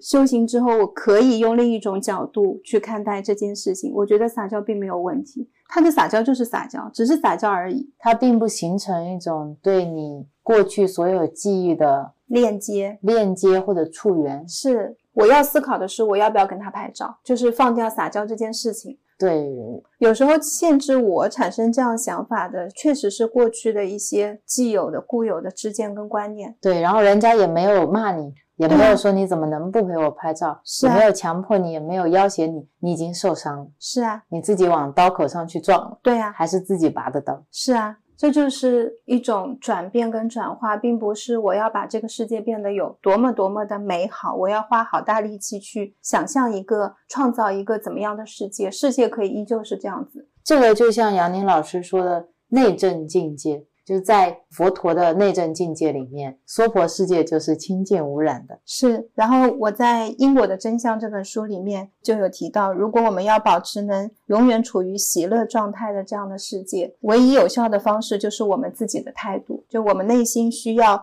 消失掉批判心，一切我们所看不顺眼的人事物、情景、环境、心境就消失掉了，因为它本身存在是依附着你的评判心的，也就是我们说的二元对立。就当你破掉我执的时候，破掉这个二元对立的时候，所有的这些都会消失掉。嗯，就像整个世界建立的地基没了，对所以这个世界会像沙子一样散掉。是我想象当中的那个场景，就像《怪奇物语》里面，Eleven 到了那个梦境当中，明明有恶魔起来，然后恶魔被打败了、消退的时候，你就看到现实的场景出现了。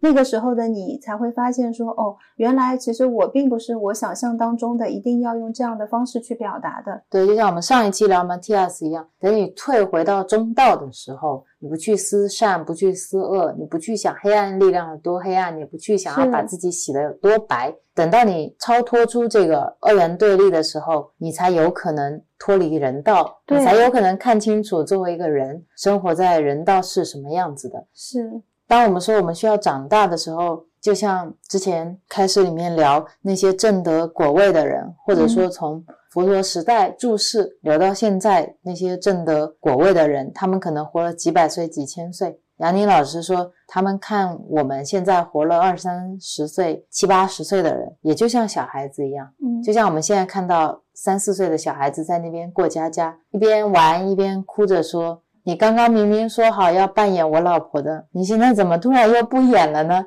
然后就在那边哭，哎呀，失恋了，好伤心。但如果今天你是一个三十岁的人，你看到一个三岁小孩在玩过家家，然后因为这个伤心了好多天的时候，就你内心不会升起一种评判，因为你知道他只是三岁，他终究会长大的。你觉得他是闹着玩的，现在就是难过难过，过两天就好嘞。对，等他长大了，等他长到三十岁了，回过头来看到自己的过去，也会觉得很好笑的。但那只是一个小孩子的经历，你不会去评判这是善的，是恶的。是你知道那只是一个过程，对你只是需要长大，长大了你自然有能力去放过以前过家家的这些沉浸式的体验。嗯，所以在开头那个梦境里面，我也觉得是我自己能力不够，我还长得不够大。嗯，我可能就是五岁吧，但是反过来说，我的五岁是我的五岁，你的三岁是你的三岁。即使今天我已经三十岁了，我看到三岁的你在玩过家家很难过的时候，我也没有办法一下子就让你长到五十岁。对你还是需要去经历你的春夏秋冬，需要去经历你的十五岁、二十五岁、三十五岁。是，只是说在边上呢，会希望说，嗯，如果你在经历三岁，就全新的去经历跟体验吧。然后再回到《如何修正佛法》这本书里面，其实。南怀瑾先生他有讲到一句话，他说最重要的三点：见地、修正和行愿，其实就是我们之前聊到的信愿行啊。嗯，很重要的是我们如何去产生坚定的信心，然后如何去踏踏实实的一步一步的去修行。是。如果真的讲到如何修正，我们可能了解空性是一定要了解的。你要知道我未来最终要去往的那个方向是在哪里，所以信第一步是特别重要的。然后我这两天在看《天台小止观》的时候，它是一本实修的书。所以呢，也有具体讲到，其实我们在修行最开始的时候，大家会遇到很多困难、很多障碍。所说的这些障碍，就比如说像你今天想打坐坐不久，然后你今天想看佛经看不懂，你今天想听一个开示呢，你又觉得那这个法师讲的有点道理，又或者你一听开始就说这法师有口音啊，嗯，然后再或者你今天有一个朋友跟你推荐说，哎，你是不是可以试试看每天念诵佛经？你说我没有空。这个就跟我刚才说的男士提出来要问自己两个问题的第二个问题是相关的。嗯，第一个问题就是问大家是不是二十四小时时刻升起了善念？是。第二个问题就是，如果你做不到时刻升起善念，那是不是要问一下自己是不是资粮不够？对。那在这本书里面也有讲到，资粮其实它就是福报。那福报不够的表现就是你刚刚说的，你可能刚刚要打坐，电话来了，说哎呀家里发生什么事情啦，家里人病啦，然后你刚刚。刚修正，觉得自己上了一点轨道，要空下来用功的时候呢，你就感觉自己哎呀一下生病了，这里痛那里痛，工作丢了又要去忙别的事情，东边冒火西边冒烟，怎么样都没有办法精进的去修行，就好像你不去修行的时候什么事都没有，你一要修行什么事都来了。嗯，所以修行是需要去有福报的。那南师说，这个就好像你做生意是一样的，你要有本钱。如果你连本钱都没有的话，你也没有办法去做第一笔生意。是，然后这个本钱呢，分几种。第一种，我们前面讲的，你累生累世的那个叫家族遗产，就是过去式的修回来的，对吧？这个是你真正生能带来，死能带去的东西，叫积累的财富吧？对，所以你肉身现在这一世修得青春永驻，那肉体总有结束的时候。但是我们的这些善念善行，它是可以变成你累生累世的家族遗产，对对吧？有些人生来家族遗产特别多，比如说像六祖，是他可以不用上学，不用读书，今天听一句话就开悟，盆满钵满的过来。是的，这种就是属于富二代，超级富豪二代。嗯，但像我们普通人呢，多少会有一点累生累世的遗产带过来，但是不多，可能银行账户里面有个嗯十来万这样啊。但是又因为我不知道每一个东西它的物价是多少，我容易乱花，就我可能会起一些嗔恨心、一些抱怨心。我不太了解这种规则。今天车我开出去就乱停，很容易这个银行账户就随便扣，这几十万也不是很够用。对，今天上班骂老板，下班 下班骂同事，坐个地铁抱怨交通怎么怎么不方便，开个车红绿灯前面的车乱变道，对，一路上不知道花了多少的遗产，然后打开手机。一看朋友圈啦，或者看一些新闻，你就很容易陷到这些讨论妄议当中，就会跟着流转。是这些东西其实都会有印记和信息和痕迹留在阿赖耶识的种子里面去，有一些痕迹深的就很难消除，是，都会成为你需要去花钱的地方。对。那我们最大的问题呢，就是第一步，我们就像说不知道这个世界到底运作的规则是怎么样的。对，如果你今天要去修行，是有修行的规则。对，如果你要在这个三维时空。好好的去生活，也不必要修行，你也能过得开心快乐，也能有很好的生活和人生。但如果今天你想要去修行，你想要去真的真正的自在、空性、解脱，那又是另一套规则。是我们首先要了解这套规则，它到底是什么样的。就像杨宁老师有一期开始是关于讲生病的开始，上一次我妈妈来也放给他看了。杨宁老师也说了，如果你只是想身体健康，然后你希望。疾病能够少一些，你就这一年只要做一件事，不抱怨就可以了。然后等到明年这个时候你再来看我，病就好了。对，就我们在聊到因果，说到说果报有善报跟恶报。其实一个因缘，它要到，它要能够真正熟，能够发出来的时候，是因为我们自己本身有开了一个门。其实取决于你现在的这个念，一个恶报要熟。如果你现在处于恶念当中，就是恶念就给它开了一个门，它在这个时候就可以正好发芽，然后成长，可能到某一个时刻就熟了。那你怎么 样去积累福报？你首先就是要去持戒。我们之前跟大家分享，就是我们要。更多的去做善事嘛，行善念嘛，然后你发现大家会退转，会回来，会回来。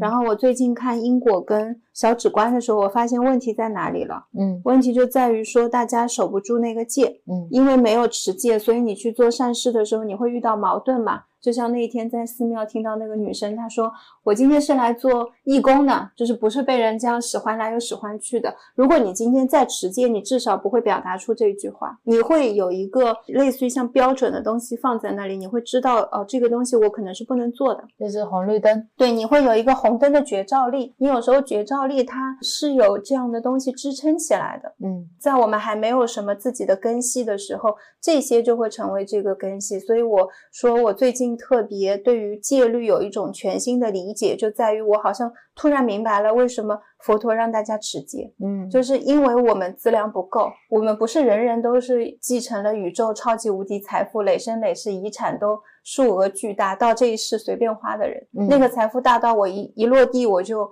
界定会都有，因为没有，那我就是要从这里开始挣钱，要开始好好的修行，要开始积积分。对，就是要累积积分，这个积分要大过于你扣掉的扣掉的分。但是我同时在修的时候，这就跟挣钱一样的，我想要积累更多的财富，你不能说今天赚十块花十块，那我今天就啥也没有挣。你想要存钱，你至少要赚十块花八块。所以我们现在很多时候。在生活中，无名用佛家的用语来说，我们是有漏的。对你今天就是从你的眼耳鼻舌身意不停的往外漏，是你就像漏了五块，漏了六块，漏了七块，漏了八块。你今天可能瞪了别人一眼，漏了五块；是骂了别人一句，漏了一百块。那你挣都来不及挣这么多，你今天出门也没有人可以给你布施，也没有人可以让你去给予欢喜。是，就算今天一个模拟宝珠扔在马路上，你根本都看不见的是一个宝贝。是的，是的。这是很可惜的一件事情。对，当你被自己的情绪困住的时候，今天即使在路边有一个人，他需要你的帮助，你也看不见。今天天上有很漂亮的云，你也没有那个心去欣赏这个美丽。是。你所有的精力都花在了那一些你不喜欢的事情上，你所有的精力都花在了把这些钱财都漏光这样的事情上。就你忙碌着花钱，但是你觉得我要存钱，对你一边会说我存钱不够，我太穷苦了，是，而你一边不停的在把自己的积蓄全部往外撒，甚至负债。对，然后你不知道自己负债了，但是你的情景就是负债了，你的情绪在告诉你你有没有负债，你遇到的事情，你现在的世界，一切都在向你展示着你现在的整体的财务状况是什么样的，但你不知道，所以这叫无名。是无名，就是当我们说修行有修行世界的运行规则的时候，你不懂这是什么规则，你今天到处违章停车，到处收罚单，贴满了罚单，然后把你银行账户全都扣完了，你说，哎。我咋没钱了？我凭什么？对，或者你今天不知道为啥这些钱扣了，你只是坐在那边莫名其妙的觉得内心有一点沮丧，有点灰暗，对这个世界没有信心，觉得天空雾蒙蒙的，觉得你自己很困苦，觉得人生没有什么希望，也不知道自己内心的这些伤心、难过、痛苦是哪里来的。是的，晚上睡不着觉，可能会一直失眠，或者睡了呢又会很早醒。有焦虑，有这里病痛那里病痛，但你不知道是怎么回事，觉得自己平常也没做什么坏事，嗯，认知上嘛也没有什么大的问题，但不知道为什么这个世界对你来说就是这么的困苦、困苦，或者这么的邪恶，是。这么的无常，这么的不公，然后心里有很多的愤怒情绪想要抒发，一直在学习，我到底是要怎么样把这些东西消解掉。对，然后在我现在的认知里面，这样的状态其实就是迷，凡夫的境界，就是我们每一个人的境界，我们都是凡夫。是，所以我们知道这样的境界是什么样的状态。所以有一期视频，当有一个人找到杨宁老师去问他自己内心的一些困苦的问题，觉得这个世界很不公平，觉得无法理解的时候，当时杨宁老师给他的答案是：如果你真得了，你就不会问出这样的问题。嗯，是一样的。当我们能够问出这样的问题，我们这样的去不理解，这样的去愤恨，这样的去感慨的时候，反过来也就是证明。你还没有真的，也就是证明我们还在三岁，所以我们会问出这样的问题：嗯，为什么他不陪我演这场游戏了？为什么这个游戏是这个样子的？当你会因为他不扮演你的对象而难过、而伤心、而愤怒，甚至恨他的时候，就说明你没有意识到这是一场游戏。嗯。在同时，并不代表着三岁就不懂事，嗯，是不是三岁就不能够去了解这个人生的意义跟道理呢？不是的，只是因为现在我们的这个知见跟观念里面认为三岁是个小孩，嗯，认为三岁只能过家家，但其实三岁的孩子他过得很认真，他不认为这是过家家，他有多认真，他用空气勺了一勺饭喂给你吃，说好吃吗？他扮演的非常非常的认真，所以。他们一样也是可以了解人生的真谛，知道这些道理。至于怎么过，取决于他们现在的体验。是，所以有时候回归到现在，你说我是那个三岁的小孩子，要让我真的能学到这些道理的时候，我才是有选择的。我如果今天能够体验到自己是迷的，同样的，我体验到自己是觉的，那在那个时候，你自己可以选你要迷还是觉。是是是，但我们现在是被。迷所控制的，我们被贪嗔痴慢疑所覆盖住了，所以我们没有那个真正的自己，才会让自己处于现在的这个状态当中。这也是为什么杨宁老师说，凡夫的视线不叫视线，而是造业。是因为我们的报复心和嗔恨心太强，所以产生地狱道。嗯，因为我们的贪婪，贪婪到永不知足，所以产生了恶鬼道。然后，因为我们渴求圣洁、绝对的善、纯净的白，所以产生了天人道。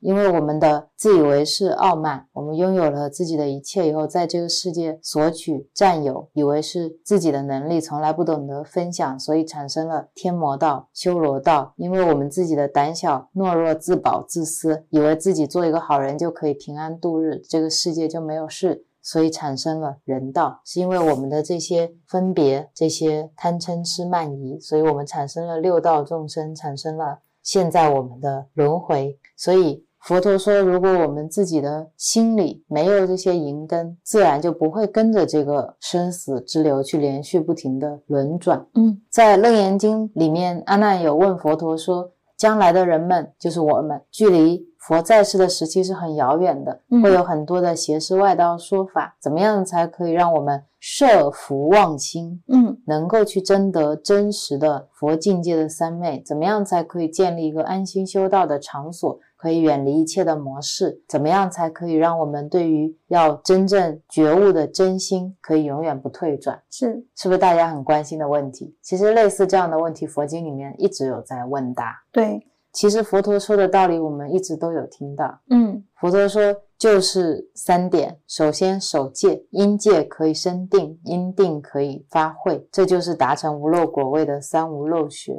是净莲法师就会分享说，其实我们持戒清净，才可以生出禅定，才能够开发智慧。如果你经常破戒，破了戒之后，其实我们的心情会怎么样？我们心情会不开心，我们会悔恨，我们会纠结在这些事情跟情绪当中，你就没有办法往前再走，甚至可能会处在某一些关系的捆绑当中，你是不自在的，你也不亲近，所以这也是我们没有办法往前走的原因。另外，也有时候因为破戒跟犯戒，会让我们的心会非常的散乱，会很昏沉，会失念不正知，就是你越走越迷，越没有办法觉。因为往往我们要觉的时候，你就是要停的。如果你在迷中，你看不到事情的整一个真相，你是走不出来的，更谈不上你在迷当中去听到或说到的一些道理。这些道理都是在迷的条件下说的。是的，是的。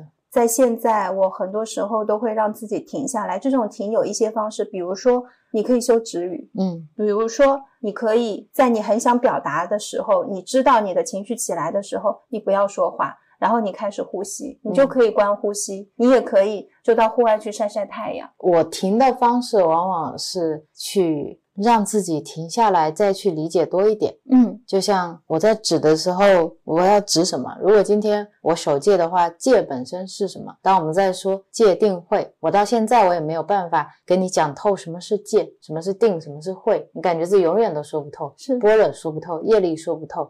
那在我们说戒的时候，它又分不同的戒，嗯，说业的时候分不同的业。所谓的妄语到底是指什么？我今天讲这样的话或者讲那样的话，算不算是妄语？当我真正去理解这些东西的时候，它也是一种指，是让我有机会去反省我自己，我现在是不是拿着圣人的尺子在丈量别人，嗯，而忘记去丈量我自己？如果说迷的另外一种就是用道理学了太多了之后，用道去迷了自己，说那我现在就是在视线，其实不是。越学会越谦虚，会越惭愧，越不敢说我悟了。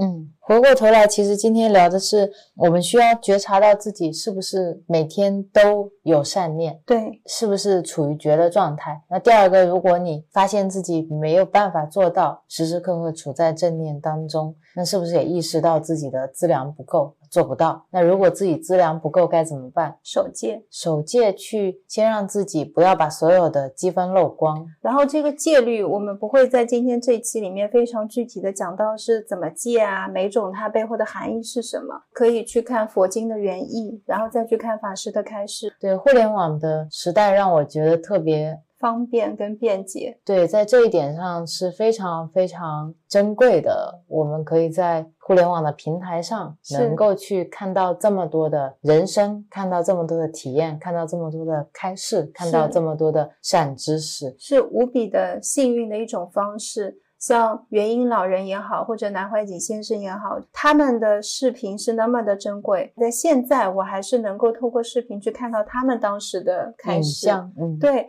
你能看到那个人，你能看到他穿什么样的衣服，听到他的声音，然后看到他说话的场景。如果不是在现在互联网的这个时代，不是因为摄影技术的发展，我是没有机会接触到这一些的。是啊，但也是因为现在接触这一些是非常方便，反而有时候我觉得我们会变得不那么珍惜，会变得有一些懒惰。对，然后这个是我们的一种阻碍，让我们没有办法。在善知识的这条路上面好好的走，然后稳定的走，有时候会变得太容易上浮。对，所以我觉得受你的启发也是，嗯，用戒律这把尺子去衡量自己。是，呃，我回想起我们一开始修行的时候，很快我就会觉得非常的确定，是因为第一是相应，就是我。读到了这些道理，我觉得对，是这样的，这就是我们一直在寻找的一种解题方式。对我来说是一个很好的方法，我们就一直在用，所以一直到现在。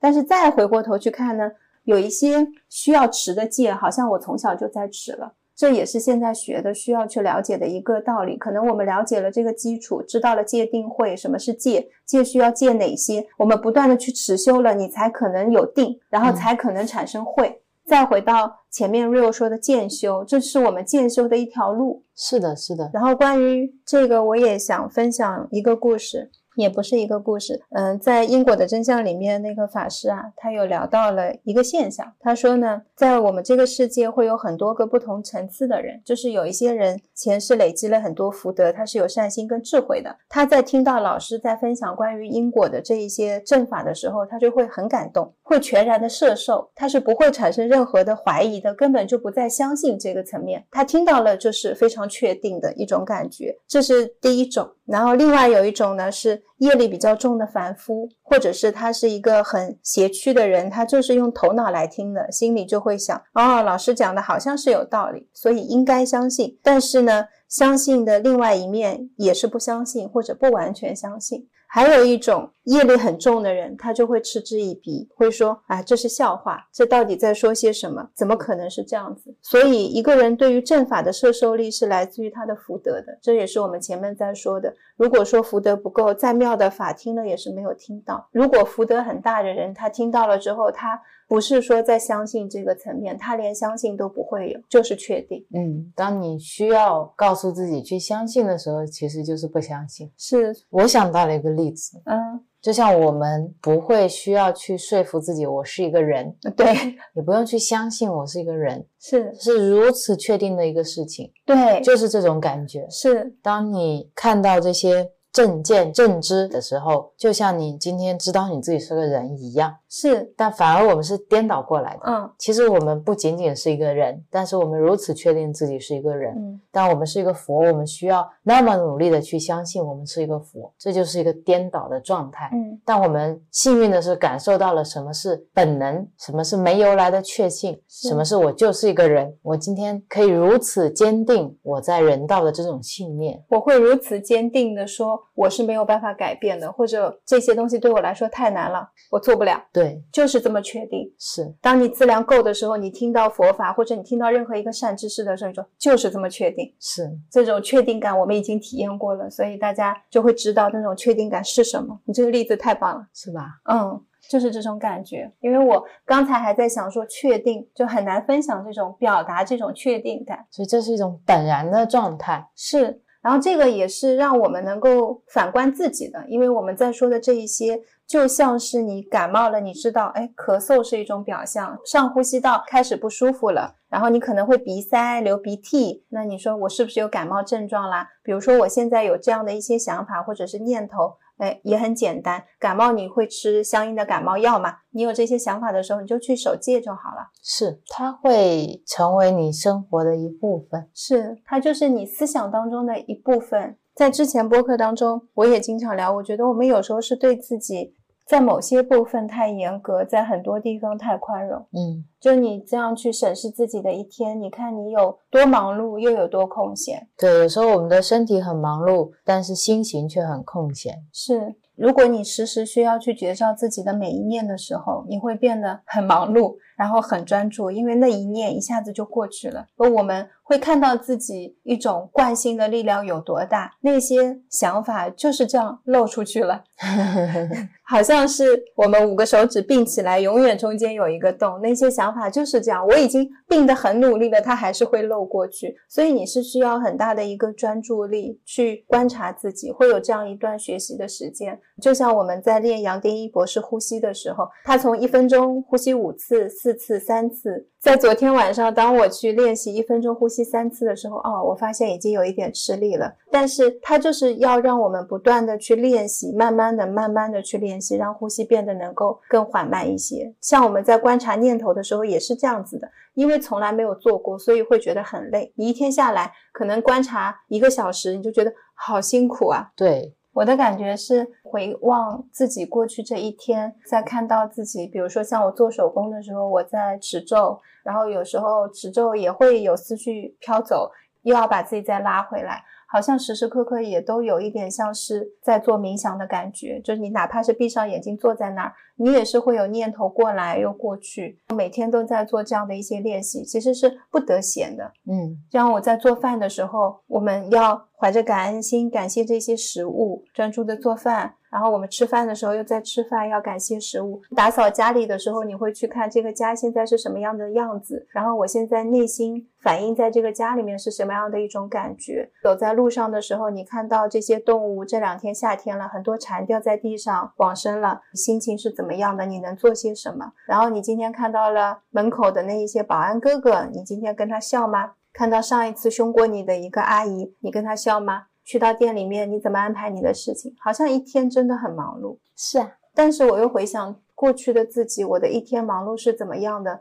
坐地铁的时候不知道要干什么，我拿出来可能会刷一些公众号，会刷一些视频。然后晚上睡觉前，我觉得很烦恼。或者是白天的时候一工作，我就可能就有一些烦恼起来了，内心就觉得这个世界为什么是这样的？又或者这些人为什么要这样对我？我遇到我妈妈的时候，我觉得我一天工作已经很烦了，回到家里就不能清静一些吗？难道没有一个家是可以带给我快乐的吗？我觉得某某某他们家妈妈就很好，很善解人意啊，她不会回来了又问我要这些爱啊，或者是。需要我的关心，我觉得我也很虚弱，我也很需要关心。然后再到感情里的时候，会觉得啊，为什么他不理解我？我已经给了很多爱给对方啦，那我得到了什么？然后如果我们持戒的话，以上的念头就都不会有了。是因为 当你念头起来的时候，有一个戒律会跟你匹配。对，就是有一条戒律弹幕从这儿飘过，说这个是归于这个戒律，所以你现在要止了。对，或者像我们之前说的烦恼处方是一样的。嗯，你每一念起，你就给自己归，这是贪嗔痴慢疑吗？是一念起，妈妈怎么这样对我？我现在是在贪嗔痴慢疑吗？是。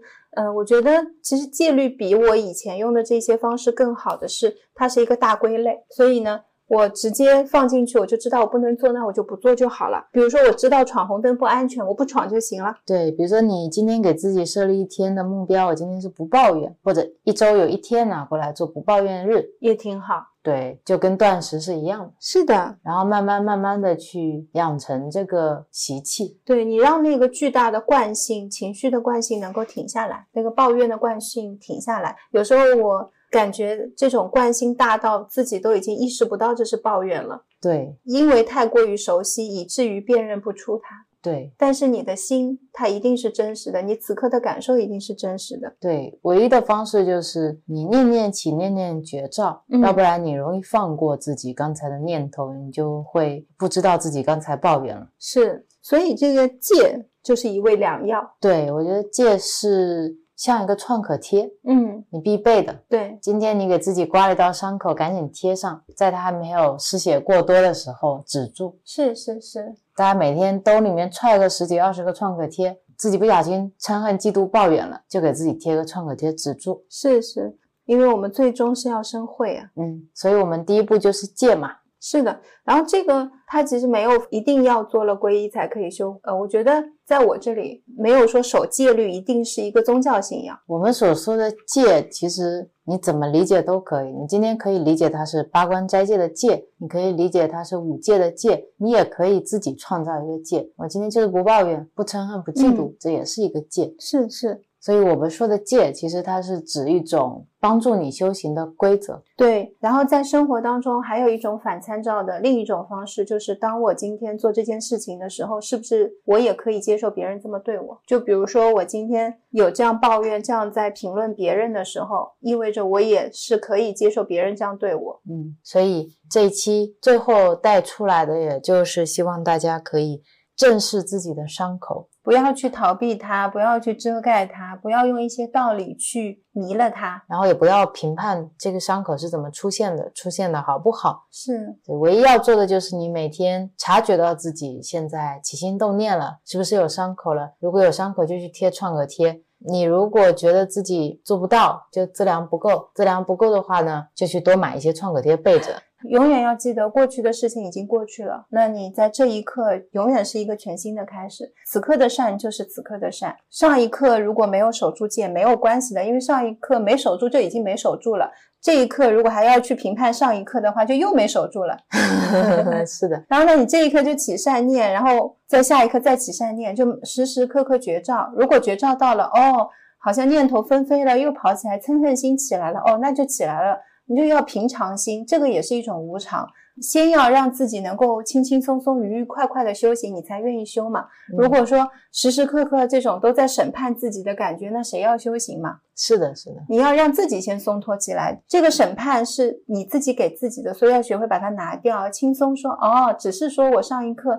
犯了一下戒，或者说我起了一个嗔恨心，哦，那也没什么。那我这一刻重新来过吗？所以要给自己机会。我是指在这个部分，有时候要松脱一点。但是这个松脱的背后，你也是要有。自己收紧的一刻，就是我上一刻犯过了，那我这一刻善，我下一刻也是要起善念，嗯善善相聚嘛，就会嗯累积很大的资粮了，然后你的善报就会熟起来，是的，是的，而不是说每一刻都是这么松脱的放松自己啊。这也是我说的，松里面要有紧，紧里面要有松，嗯嗯，松紧带，然后这一部分就先聊到这里呗。好呀，我们最后还有一个想聊的，嗯。这个想聊的呢，就是关于我们的木星记记星球球群，好像这个星球群，我们应该是在播客里，这是第三次聊它。第一次聊呢，是我们建立了这个群，对，以及为什么建立它的原因跟因缘。第二次聊的时候，是发现我们在群当中有了一些新的反思、思考，怎么去想的，怎么样做的转变，这是第二次，所以这是第三次。今天我们要聊的契机是什么呢？先把结论抛在前面。好啊，如果当你听到这里的时候呢，木星记就不再有木星记星球群了。是的，我和陈呢，我们会退出这个群，已经在的这些群友们，我们会把这个群作为一个礼物送给大家，嗯大家可以想留在里面的留在里面，想退群的退群，想继续聊天的继续聊天。是，如果说在这个里面遇到一些修行的同修的朋友，大家觉得很同频的，可以相互加好友，都可以。我们也会把这个群的群名改成其他的，而不是叫木星记星球群。是的，这是一个结论。对，哎，你今天用倒叙的方式哦。对，先告诉大家木星记没有群了，大家也不用再加我说要入群了。是的，然后我们可以来聊一下为什么做出这个决定。嗯，其实这个决定是在昨天晚上做出来的。呃，我很支持这个决定。嗯，我跟 Real 最近都在修群禁语，这个群禁语就是针对木星记星球群，我们是在里面不发言，最近也没有在看这个群，本来是预计要修半个月的。其实晨修群禁语这是第二次了，嗯，上一次修呢是因为看见了自己内心的一些执着，是的，特别想要去回答问题，特别想帮助别人，然后特别觉得我应该要帮助别人。每一个问题都特别想要回答，对，有一种执着，执着，然后到后面意识到其实没有谁非要你的帮助，这个不是说很丧气的话，我说没有谁需要我帮助，而是我从内心体验到每个人都有自己的行进路线，就是每个人他有自己的体验，我只是中间的一个触缘，我不是那个关键因素，并不是听了我的话，他今天就变成什么样了，而是在恰当的时机，他今天可能正好听到了我这番话，他发生了一个转变，这是由他自己决定的。他也未必是要听你的话，对可能是要听其他人的话，是是，因为这个群里面有很多人，有很多的触缘。是然后这第二次修群禁语呢，其实是我们两个人共同的决定，因为我们刚才其实播客里面也有聊到，当你每天真的是时时刻刻在觉照自己的念头的时候，其实是很少有其他的闲暇时间去群聊也好，或者说去刷朋友圈也好，去刷抖音也好，并不是评判这些事情不好，而是我们有其他自己想做的事情要做。对，时间真的是很赶，每天等到我们要睡觉的时候，都已经超过十二点了，是的，并没有想象中修行可以去养生，每天是晚上九点就睡了，早上六点就醒了，其实并没有，而是功课也是排得满满当当的。对，那这样的状态下，也没有太多的时间去参与群聊。嗯，等到我们有时间去看的时候呢，发现大家已经聊了很多了，然后聊的这些内容其实比较多元化，也是什么都有。然后我们最近在看的时候呢，里面有一部分比例呢是在评判或者在抱怨。当看到这些讯息和内容的时候呢，我们就在问自己：那我们建这个群的目的是为了什么？是我们可以做些什么？这些抱怨或者这些评价，在这个群里面并不是第一次出现，它是反反复复的一个轮回。轮回。如果要轮回来说的话，我有一天在群里面邀请所有的群友看一下聊天记录，就是我发现看了好多次之后，真的就像一个轮回，不同的人可能会跳出来说着类似的话，但是事件会不一样。当你如果真的站在外面看那个聊天记录的时候，你会发现都是类似的问题一直在轮转。A 今天问了一个问题，可能 A 过了一个礼拜之后问了第二个问题，但第二个问题跟第一个问题其实是同一个问题。是或者今天 A 问了一个问题，明天 B 问了一个问题，但他们俩问的是同一个问题。是，当我在看到这些的时候，我是在问自己：这些讯息在很多个群里面都可以发，就为什么还要一定有存在于木星记这个群？就像我们当时取消掉我们的手作课是一样的，在舟山有这么多的店，他们都可以提供手作服务，木星记它不是那个唯一。记得我当时坐在我们家吃饭的桌子上，我看着佛陀的像，内心跳出来是啊，我理解戒律了，明白为什么要持戒了，是从那一刻开始的。然后我就跟 Rio 分享说：“我说可能木星记这个群它是有规则的，嗯，就我们的群是要让大家学会怎么样能够不抱怨、不憎恨、不愤怒。如果说这个世界上有很多个群，然后每个群他们都可以有自己的规定，又或者是没有规定可以自在发言。我希望木星记的群友今天在这里在发言的时候，他能够有一刻觉照自己，或者至少在这个群里面，大家是。”不会去扣钱的，对，不会在这个地方造口业。是，就像我们早上学习杨定一博士的呼吸那样子，可能每天只跟十五分钟，但是你有这么一个机会在里面。呼吸，你在里面学习什么是一分钟三次，一分钟两次，也是一个惯性能够停止下来的一个契机。是的，所以当时你跟我讲这一段话的时候，我特别有感触。嗯，如果今天我在所有的群都可以去嗔恨、嫉妒、抱怨，是不是今天在这个群里面我可以做到不这样？至少有一个群是，至少我今天在这里要说话的时候，我就是要想一想。对，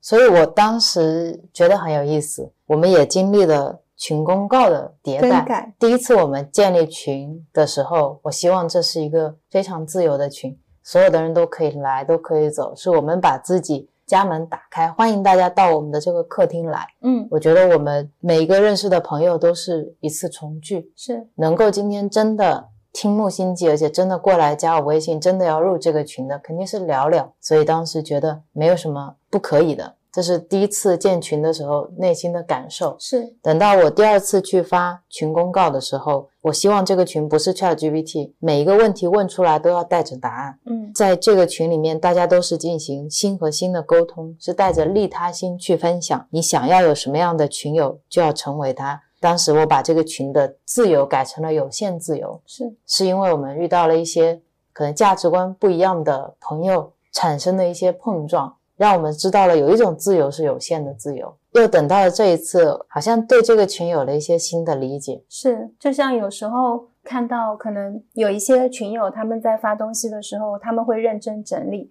他可能会在一个备忘录里面把自己的问题都列得好好的，很长，但是他一条就会发完，让大家一次就能看完。有一些群友他们会像平时聊天一样，可能一件事情会发二十条、三十条。比如说像零幺二六也会分享，就是每一次在群里面发言的时候，他都会想着有三百多个人。那我们在发言的时候，你把它想象成是不是？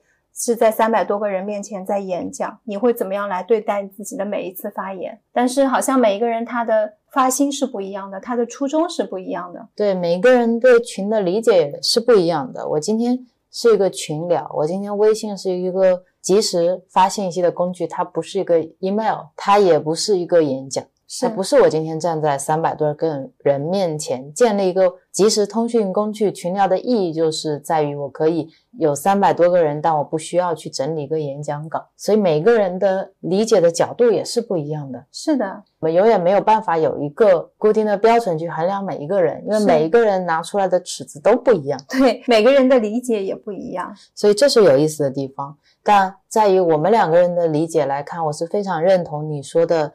不抱怨、不嗔恨、不愤怒这个点的当天，我们就修改了群公告。嗯，新版的群公告，我也想在这边说一下，最后一次念，也是第一次念这个群公告。我说这里是木星记星球群，下面这一句是引用：别人怎么对待我们是我们的因果，我们怎么对待别人是我们的修行。这个群不抱怨、不愤怒、不嗔恨。每一次表达都是一种频率，是我们给这个世界的礼物，也是我们看待自己的角度，也会最终成为我们自己，因为我们就是这个世界。这个群不是 Chat GPT，不是 Google 搜索，不是维基百科，以上可以找到的答案，请先去搜索。这个群里回答新的问题，这个群里进行心和心的沟通，请带着答案提问，带着利他心分享。再下面还是一句引用。这个世界上不管有什么样的喜悦，完全来自希望别人快乐；这个世界上不管有什么样的痛苦，完全来自希望自己快乐。你想要什么样的群友，请你成为他。这个群无限自由，这个群也有限自由。如果在这里你没有自由的感觉，感谢你一路同行，也欢迎你随时离开。这个是最新一版。如果大家有阅读完的话，其实有很多在群里提到的问题。里面好多句话都可以解答。对，这也是我觉得有意思的地方。木星记不需要一个群聊的一个原因，是因为我们想分享的所有的东西都在播客里，我们都毫无保留的分享在每一期播客，在我们公众号的文字里，在大家收到的我们每一个产品里面，在小红书曾发的每一个照片里面。在 B 站，我们发的每一个我们及时拍摄的视频里面，是我们所有的生活都在这些文字、声音、影像里面全部都囊括了。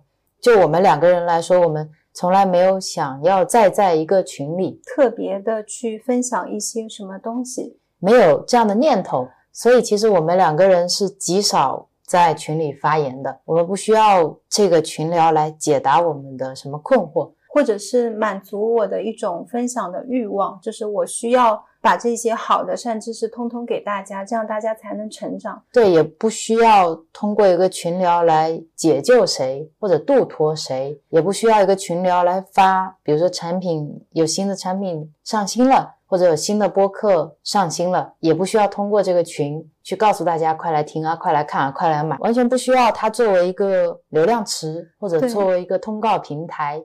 其实我们有播客上新的时候，我是很少在群里面发的，屈指可数。反而大家在这个群里面可能聊其他的播客聊得更多。所以回过头来去思考这个问题，其实没有要在一个群里面去分享什么，然后也没有说群友就有一种优先权，就是他会跟播友有什么样的不同，什么东西是只有群友有的，然后播友没有，也没有。正因为这个群里面，其实我们没有。什么要分享的，以至于我们真的在里面发言是很少的。对，然后里面最重要的是大家各自的分享，以及大家会提出来的一些问题。是，然后大家会提出来的这些问题的答案，其实在播客里，播客里，在群公告里就有。是，那两句引用就可以解答这个世界上大部分的问题，尤其是处在关系当中的困惑，你随便拿一句来用，人与人之间，你就会觉照到自己的不快乐来自于哪里。对，包括。木星记修行里面的每日赠语是和修行困惑里面的每一句，其实都可以很好的对击到我自己生活中的困惑。很多时候，当我有困惑起的时候，看到祭天菩萨的这句话，看到妙光法师的这句话，看到杨宁老师、南怀瑾老师的话，我都会茅塞顿开，是豁然开朗。困苦的时候，可能听听杨宁老师的开示，也就豁然开朗。是，就是这样的一个过程，自我去解答、自我去求证的这样的一个过程。然后在一个群里面，这个群也有三百多个人了。嗯，其实如果去统计这个群的数据的话，每个群其实都是这样，发言的可能只有百分之十的人，剩下百分之九十的人都在看着，而我们往往需要去平衡这百分百的人的注意力，这是我经常会去执着的地方。如果这个群并不是每一个人都用自己的频率、注意力、能量去滋养它的话，那它就没有办法去承载着。三百三十三个人的注意力和能量，它没有那个沃土。嗯，我们每一个群，它叫群，它是一个共创跟共建的一个概念，它不是属于我跟 Real 的。我跟 Real 从来没有一种属于感，说这个木星际星球群是归我们两个人管理的。对，这是从一开始到现在没有变过的。对，我们一直说这个群是属于大家的，所以有意思的地方就在于。但它又叫木星际星球群，它是大家的群。大家是因为木星际相聚在这里，一起在这个星球上生存，就像我们肠道里面的菌落是一样的吗？有各种各样个性的菌落都生存在那里，整一个肠道的健康环境是由所有的菌落一起决定的。对，我们是这个肠道里面的两个菌落，嗯，但我们并不是体积比较庞大或者占比比较高。所以，我今天的理解就是，我们从来没有把我们两个在这个群里面看得很重，以至于今天我觉得把我们两个人从这个群里拿掉是没有任何影响的。是的，本来惭愧的说参与也就比较少。从这个角度来说，如果重新去思考这个群的话，它存在的必要性跟意义在哪里？如果说三百多个人每天只有十个人左右人在发言，剩下人更多是看的时候。它又为什么要存在？然后我们每天手机里面大家有多少个这样默默的群？对我那天在群里面说，我其实其他几乎所有的群都退掉了，嗯除了一些生活必须的，比如我们的买菜群，然后煤气抄表群这种群留着以外，几乎其他所有的群我都退了。我为什么要退？其实是因为我自己需要更多的时间收摄到我自己的内心。是的，我现在其实更多的是专注在我自己要怎么去更好的修正、更好的提升我自己的认知，让我自己能够从三岁变到五岁，变到十岁，变到三十岁，让我能够有更大的能力去影响身边的人。而在这个过程中，我们前阵子大家如果有看我朋友圈，也知道我们现在从一家小店，我把它转成了一工作室，对木星记工作室，从每天固定的营业时间，下午一段时间的营业，变成了没有营业时间，没有营业内容。如果大家以后想来舟山来工作室的话呢，就可以加我的微信，或者在公众号里面去私信我，可以预约时间到这边来看一看，坐一做。这个转变也是自然而然的一个转变。是我们可以有更多的时间放到怎么样做出更好的产品，怎么样去让我们两个人有更多的时间去修正和学习。在现阶段，像 Rio 说的，其实是我们能力还不够，我们是一个成长期，对我们需要有更多的注意力给到自己去学习跟成长，我们需要有到这样的一些时间跟精力给到自己。就像播客里面分享的，我们其实每天时间都安排的很满。那真的是二十四小时是挺满满当当的一件事情。即使今天有这个群，我也不是说每时每刻都有时间去看。当我们聊到先拿起再放下，然后放下才能拿得起，就是这样的一个逻辑。对于这个群，我们也是这样。我们从一开始没有经历过建立一个群是什么样的感觉，嗯，我们拿起了它，是然后到我们经历它、迭代它，再到我们现在放下它，就是这样的一个过程。这也某种意义上像是修行的一个过程，也是一种自由。我们是因为拿起过，我们知道我们能拿起，我们也能放下。但这个放下，我们也不会给自己就定义说我们未来不建群，或者是呃群就是怎么怎么样，不是的，而是现阶段的认知是这样，觉得我们可能没有能力去维护或者运营一一个群，也没有一个执着或者一个信念，我要去运营一个群。是一开始建立群的时候，对我们来说，我就从来没有想过要利用这个群，因为每一个群友今天进来都是因为木星记播客，然后大家都有在听我们的播客，都很了解我们，所以都跟朋友是一样的。然后我们也是在做的过程当中，体验的过程当中，有学习到很多。收获到很多，是每一次的分享对我来说都是一种自我成长，嗯一个助缘。以上就是一些不那么完整全面的思考，但是是我们现阶段的一个决定。对，这个决定呢，也就是在大家听到这一期播客的时候，我应该也已经在这个群里面退出了。我跟陈慧退出，会把这个群送给大家还留在群里面的三百多个木友们。嗯，然后也很开心大家陪伴我们的这段时光，是非常感恩大家在里面的每一个分享。因为我们前面也有看到很多人在分享他为什么要加入木星记，很多人其实都想寻找一个同修的道友，可能有时候会觉得在修行的路上面孤单，没有人陪伴。大家会希望能有一份陪伴嘛？然后有一些人是在这里收获了很多的思考，像我们一样，也有很多人在这边收获了很多爱和温暖，是也有很多朋友的问题在这边得到了解答，解答。我觉得这些都是特别特别好的。是我从来不觉得建这个群是一件后悔的事情，或者我现在会有哪一些遗憾，通通都没没有，对，只是说世事无常。同时也想跟大家分享的就是，呃，如果大家觉得在修行这条路上面是很寂寞、很孤单，你一直需要一个人去陪伴的，在这个时候也是一个很好的绝招机会。对因为当我们有带着这一份预期去寻找的时候，很容易找不到。对，所以当初大家入群的时候，问大家发心和预期，是希望大家放下这些预期，是一样的。我们之前说你依赖什么，宇宙就会给你拿走什么。是如果你依赖这个群，现在可能也是宇宙 催我们把这个群拿走。在这个时候，就是一个很好休息止观的一个机会，我们就可以回归到内心，看为什么我会有这样的一种需求。对，为什么我会有这样的一份依赖或者期待？我的这个孤单在哪里？那我说一直要找一路同行相伴的人，有啊，这群里这个数字上就有三百个人，他们都在这里，内心有获得了这份满足吗？你内心有觉得收获了这份陪伴了吗？怎么样的陪伴会让你觉得是陪伴？以及如果你还没有加入这个星球群，听到这里，这个群已经没有了。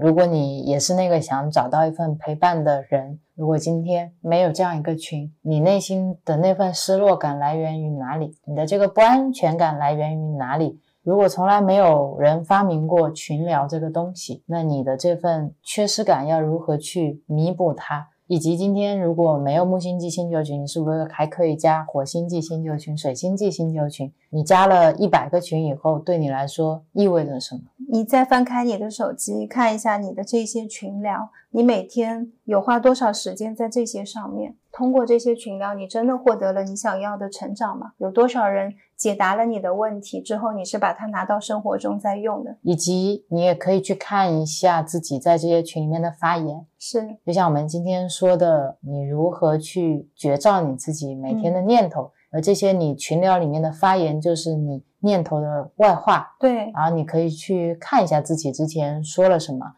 这些话的发心是什么？这些话有没有嗔恨？有没有妒忌？有没有抱怨？有没有愤怒？有没有评判？也是一个很好的机会，反观自己。是的，可以看到自己到底是真的想解决问题，还是只是在发泄，或者是在寻求答案，但拿到了答案却又没有放到生活中去用。对自己有没有在寻求一份认可？是，如果没有得到认可，会不会有失落？自己那份强烈的分享欲，它来自于哪里？这个。分享给谁？如果今天没有这样的渠道要去分享，你又会怎么做？为什么分享完了之后你并不快乐，而是那份快乐来自于别人的肯定？别人说哇，这个怎么样啊？这个给我带来了帮助。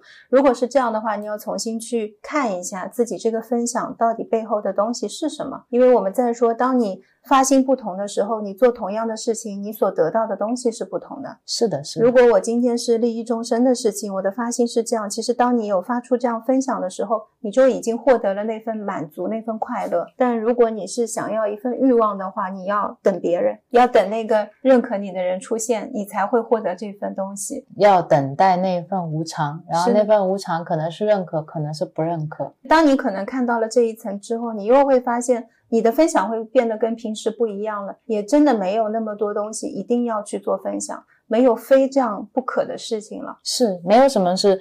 非分享不可的，然后没有什么群是非留不可的，一定要加的。所以我说，在这两天我也重新再把自己少的可怜的群聊再筛选了一下，买菜群有好几个，发现啊这几个买菜群都不怎么买了，那不如我就退出，因为我退出了，他们有新的人可以加进来，有一些群都已经是五百个满员了，那他们还能加新的参与的人进来，然后我就退出，把这个机会让给大家。是的，是的。关于群聊这部分，也就先聊到这里。很感恩大家，很谢谢大家陪我们一起组建过这个群，是很感谢每个遇到的人，然后很感谢之前群里面所有的分享，是每一条留言，每一个人，很感谢我们建过这个群，也很感谢这个群存在本身，不管它未来是什么样子的，很感谢我们自己的这段时间。不断的迭代的一些反思和认知，以及我们这一次做出的决定，很感谢今天 Rio 跟我一起录这期播客。谢谢你跟我分享你的梦境，受益很多，也很感谢你毫无保留的跟我分享对群的一些看法、一些想法，然后自己内心的一些困惑。很感谢你每一次都会跟我深入的探讨。也很感谢你跟我看不一样的书，给我带来不同角度的很多补充。很感谢你每天跟我分享书斋，也很感谢大家给我们的留言支持和鼓励。是的，谢谢你们。那我们这一期播客就到这里啦，祝福大家，祝大家天天平常，拜拜，再见。自归佛，当愿众生体解大道。法无上心，自归依法，